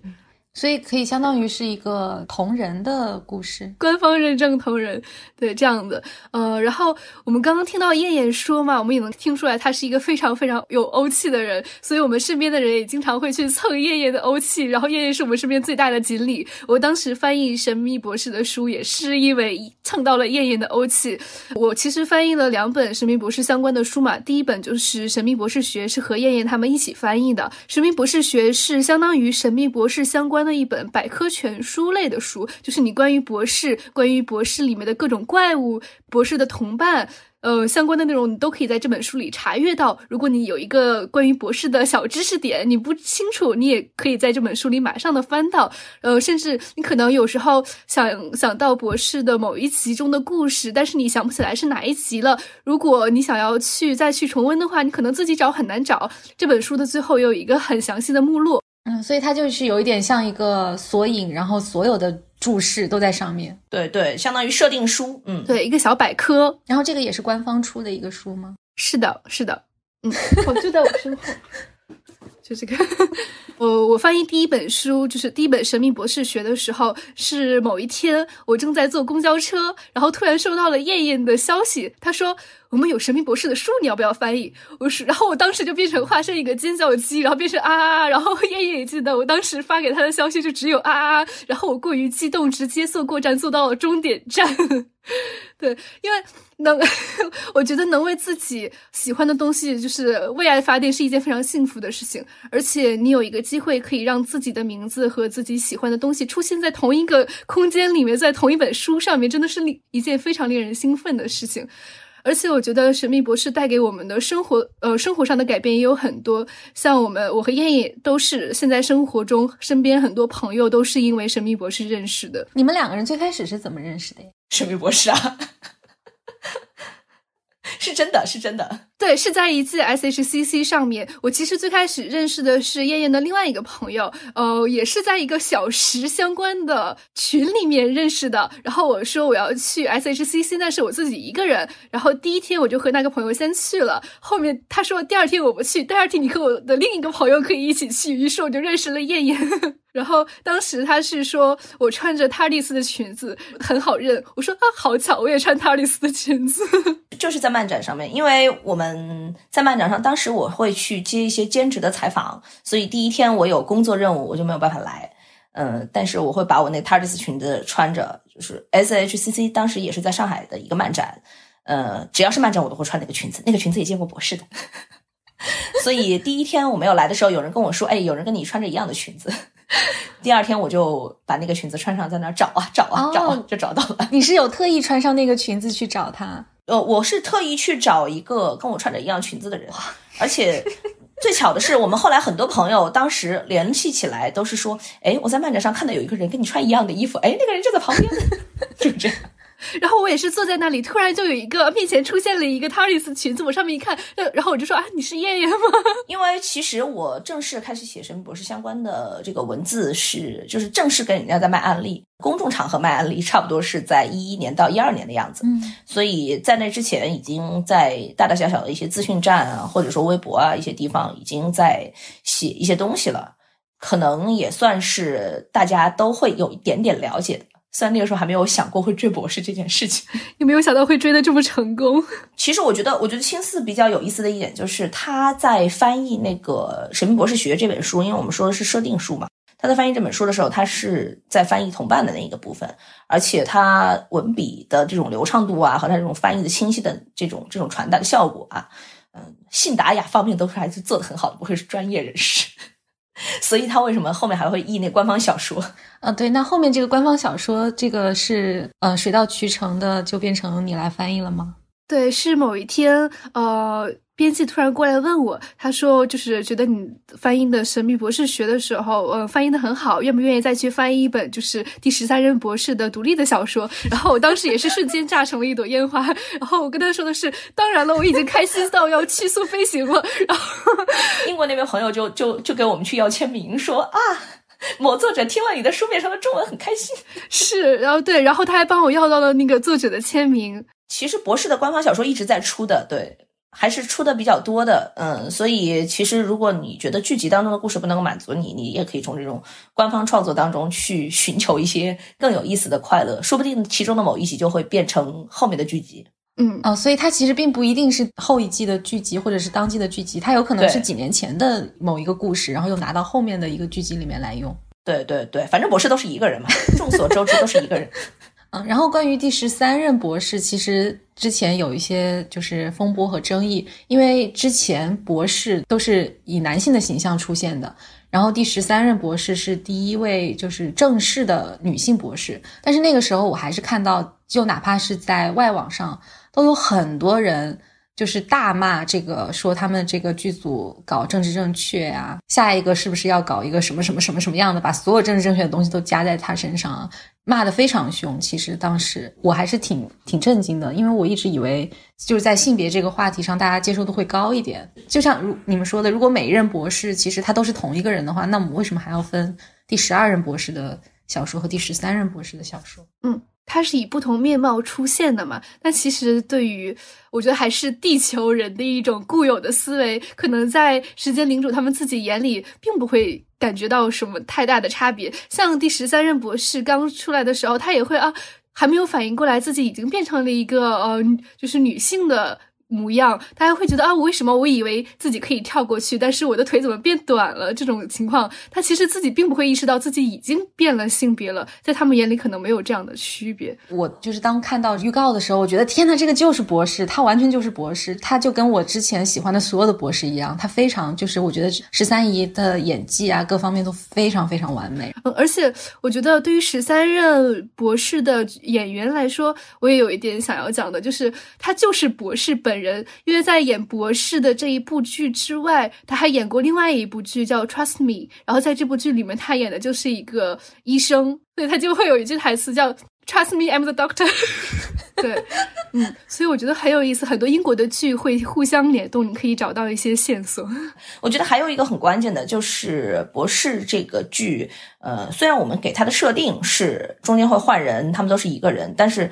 呃，博士他自己就会说，他说我每一次重生，我的这个性格和外貌都会有不同，所以我们分哪一任哪一任，其实是一个性格和一个特征的区分。嗯，虽然他内核都是一样的，嗯，他喜欢吃的东西也可能不一样。对对对，所以他的内核没有变，但是他的外在。呃，或者说他编剧要赋予他的一些外在是变了的。另外，我觉得博士就是我前面提到的，他这种有益于地球人、有益于常人这种劲儿，是每一个博士都可以演出来的。我觉得应该也是他们一个选角色的标准。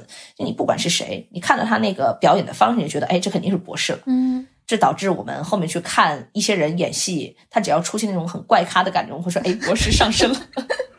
而且也正是因为有这种设定出现，这个剧才能持续这么多年。这也是他能长久不衰的一个原因。如果只是一个演员一直演下去的话，他不可能会演五十多年、六十多年，可能甚至后面会更长。我觉得比较有意思的是，其实就像刚才燕老师说的，每一个博士他的个性其实也是有差别的，不光是外形上，就是他们并不是在演完全的同一个角色。嗯，这个地方要讲一个新版，你知道为什么九叔是这个形象吗？就是一个穿着皮衣的这个中年魅力大叔。对，因为当时 RTD 给第九任博士的这个剧本。他说人设我没有想好，你自己看吧。于是第九人博士的演员对拿过来这个剧本看了一下人设，它上面就写着一个高大的中年男人，穿着黑色的皮衣，呃就没有了。他就在这个呃读剧本会的这个现场看了一圈，说那不就是你吗？全场就你一个高大的男人穿皮衣，就指着这个编辑 R T D 说。所以其实我觉得这个也可以是可以是说，就是说他的这个创作的。呃，方式上面会带有一些编剧他自己的影子，会有一些自己的投射，因为他是自己理念的象征。那么，为什么我觉得第十三任博士会受到一些批评？因为 C C 他拿捏不好女性的心理，所以他写出来的东西感觉怪怪的。对，所以我们看，比如说我们看对博士每一季的评价，他的豆瓣评分啊，还有各种评分都非常高，但是在十三任博士开始之后有一个断崖式的下跌，但这个是。博士是无辜的，这个主要是编剧的锅。对，博士是无辜的。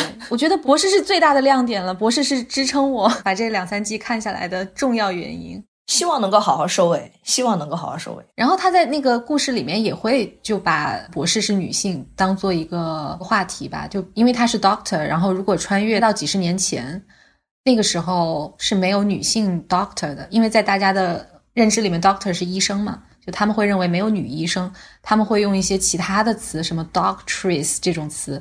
然后他说自己是 doctor 的时候，别人就会说那个我们有女女 doctor 吗？就会这样去说。嗯，所以有人会问，这个官方是不是有意通过这样一个设定，然后去聊这个性别的议题？其实我觉得有这个考虑，对。其实从一开始就已经设定了博士的是性别是可以换的嘛。其实他早就已经想要去做这样的一件事情，而不是说到这一任突然就说想要去做性别相关的。所以根据燕老师说的，其实在零五年重启的时候就已经开始有这样的想法了。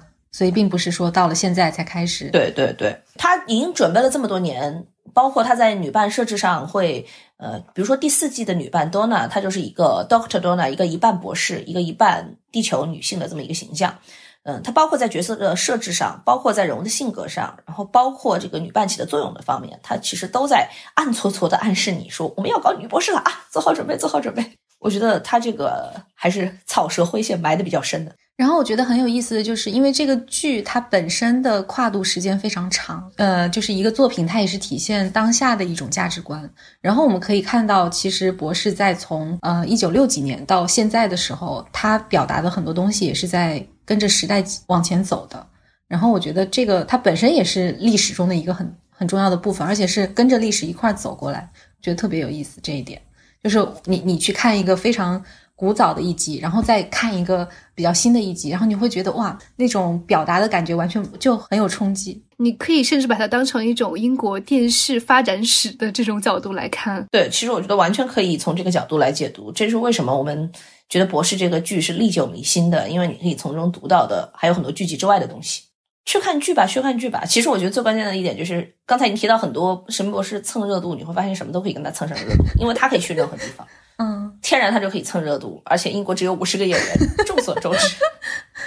嗯，我觉得开始是最重要的事情，就是你要去开始去看，就会发现它有很大的魅力。对对，你可以从任何一个角度入坑。然后之前有一些安利性的节目，他会去给大家讲博士讲的什么故事，然后把某一集的故事单独给大家去讲。但是我每次听到这种节目，就会想直接去看呀，不要再听了。对，因为我觉得讲一个故事可能也要花费就是十几二十分钟，但其实一集的长度也就只有四十分钟左右，所以我觉得还不如就是直接去看吧，直接开始吧。对。然后我觉得博士他其实并不是说你入这个坑，你就要入的非常深，然后在坑底待着不走。虽然我已经待着不走了，除了这样除了这样的虎粉之外。这个这两位虎粉中的虎粉，其实还有很多人，比如说像我也属于这种，就是我会随时随地打开看，但是我可能并不是会每天待在坑底的。然后我觉得对于很多。英美剧迷来说也可以是这样，这个东西就是大家每个人都可以去看一看的，然后看几集，每个人都可以去有自己喜欢的呃一些东西。不要紧，我们都很友好的，只要你来，你来嘛。对，我觉得只要你看了这部剧，你就总会发现一些新的东西，你可能过去没有意识到的事情。对，只要你看了《神秘博士》，我们就是好朋友。然后我想最后就是说一下关于现在正在播出的第十三季，十三任十三季。下一季的一些一些东西，这个是十三姨的最后一季了。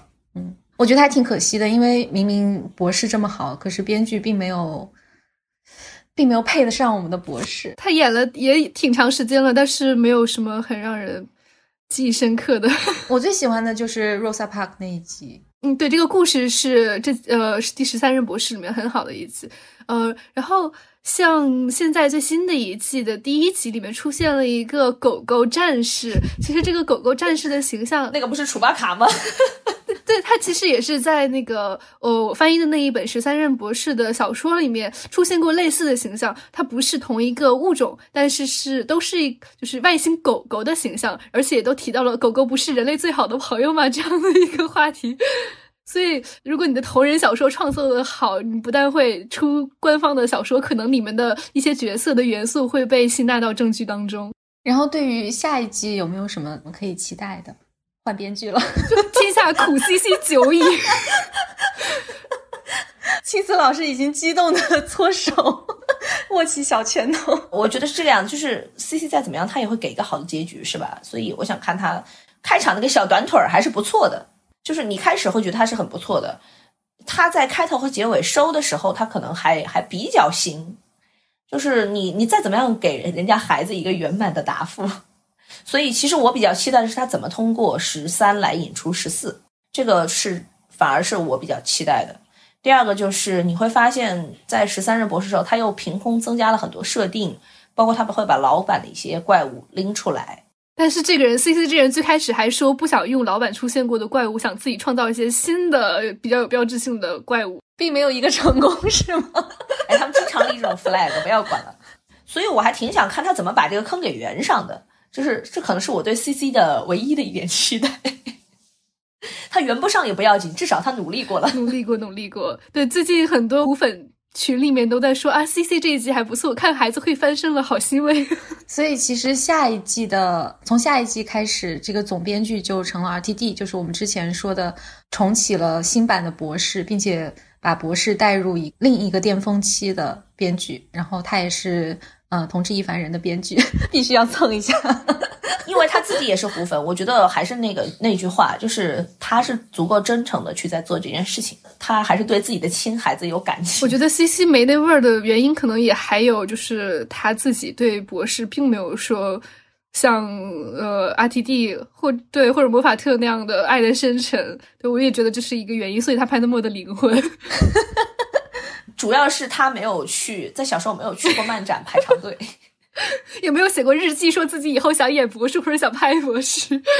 我我我跟你说，真的是他没有排过队，R T T 都排过队，而且 R T T 还差了我的队。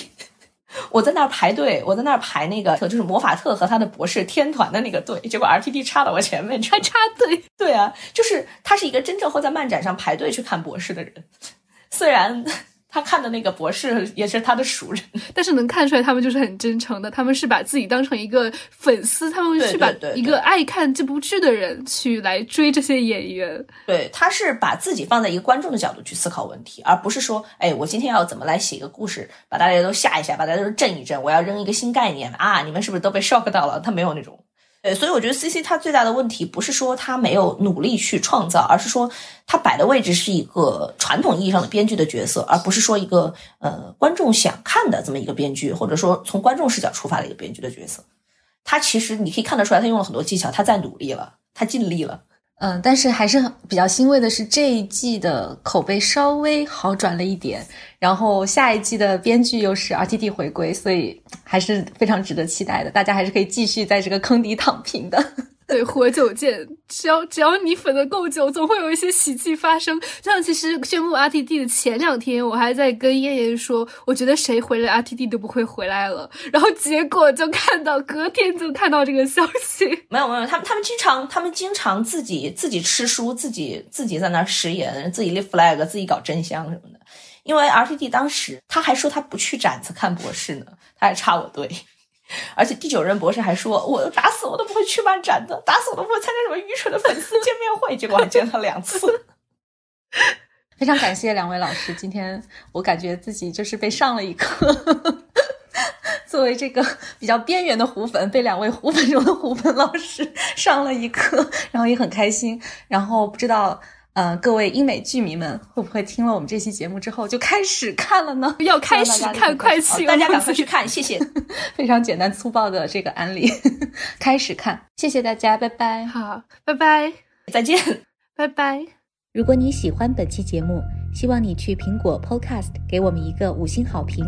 我们下期节目再见。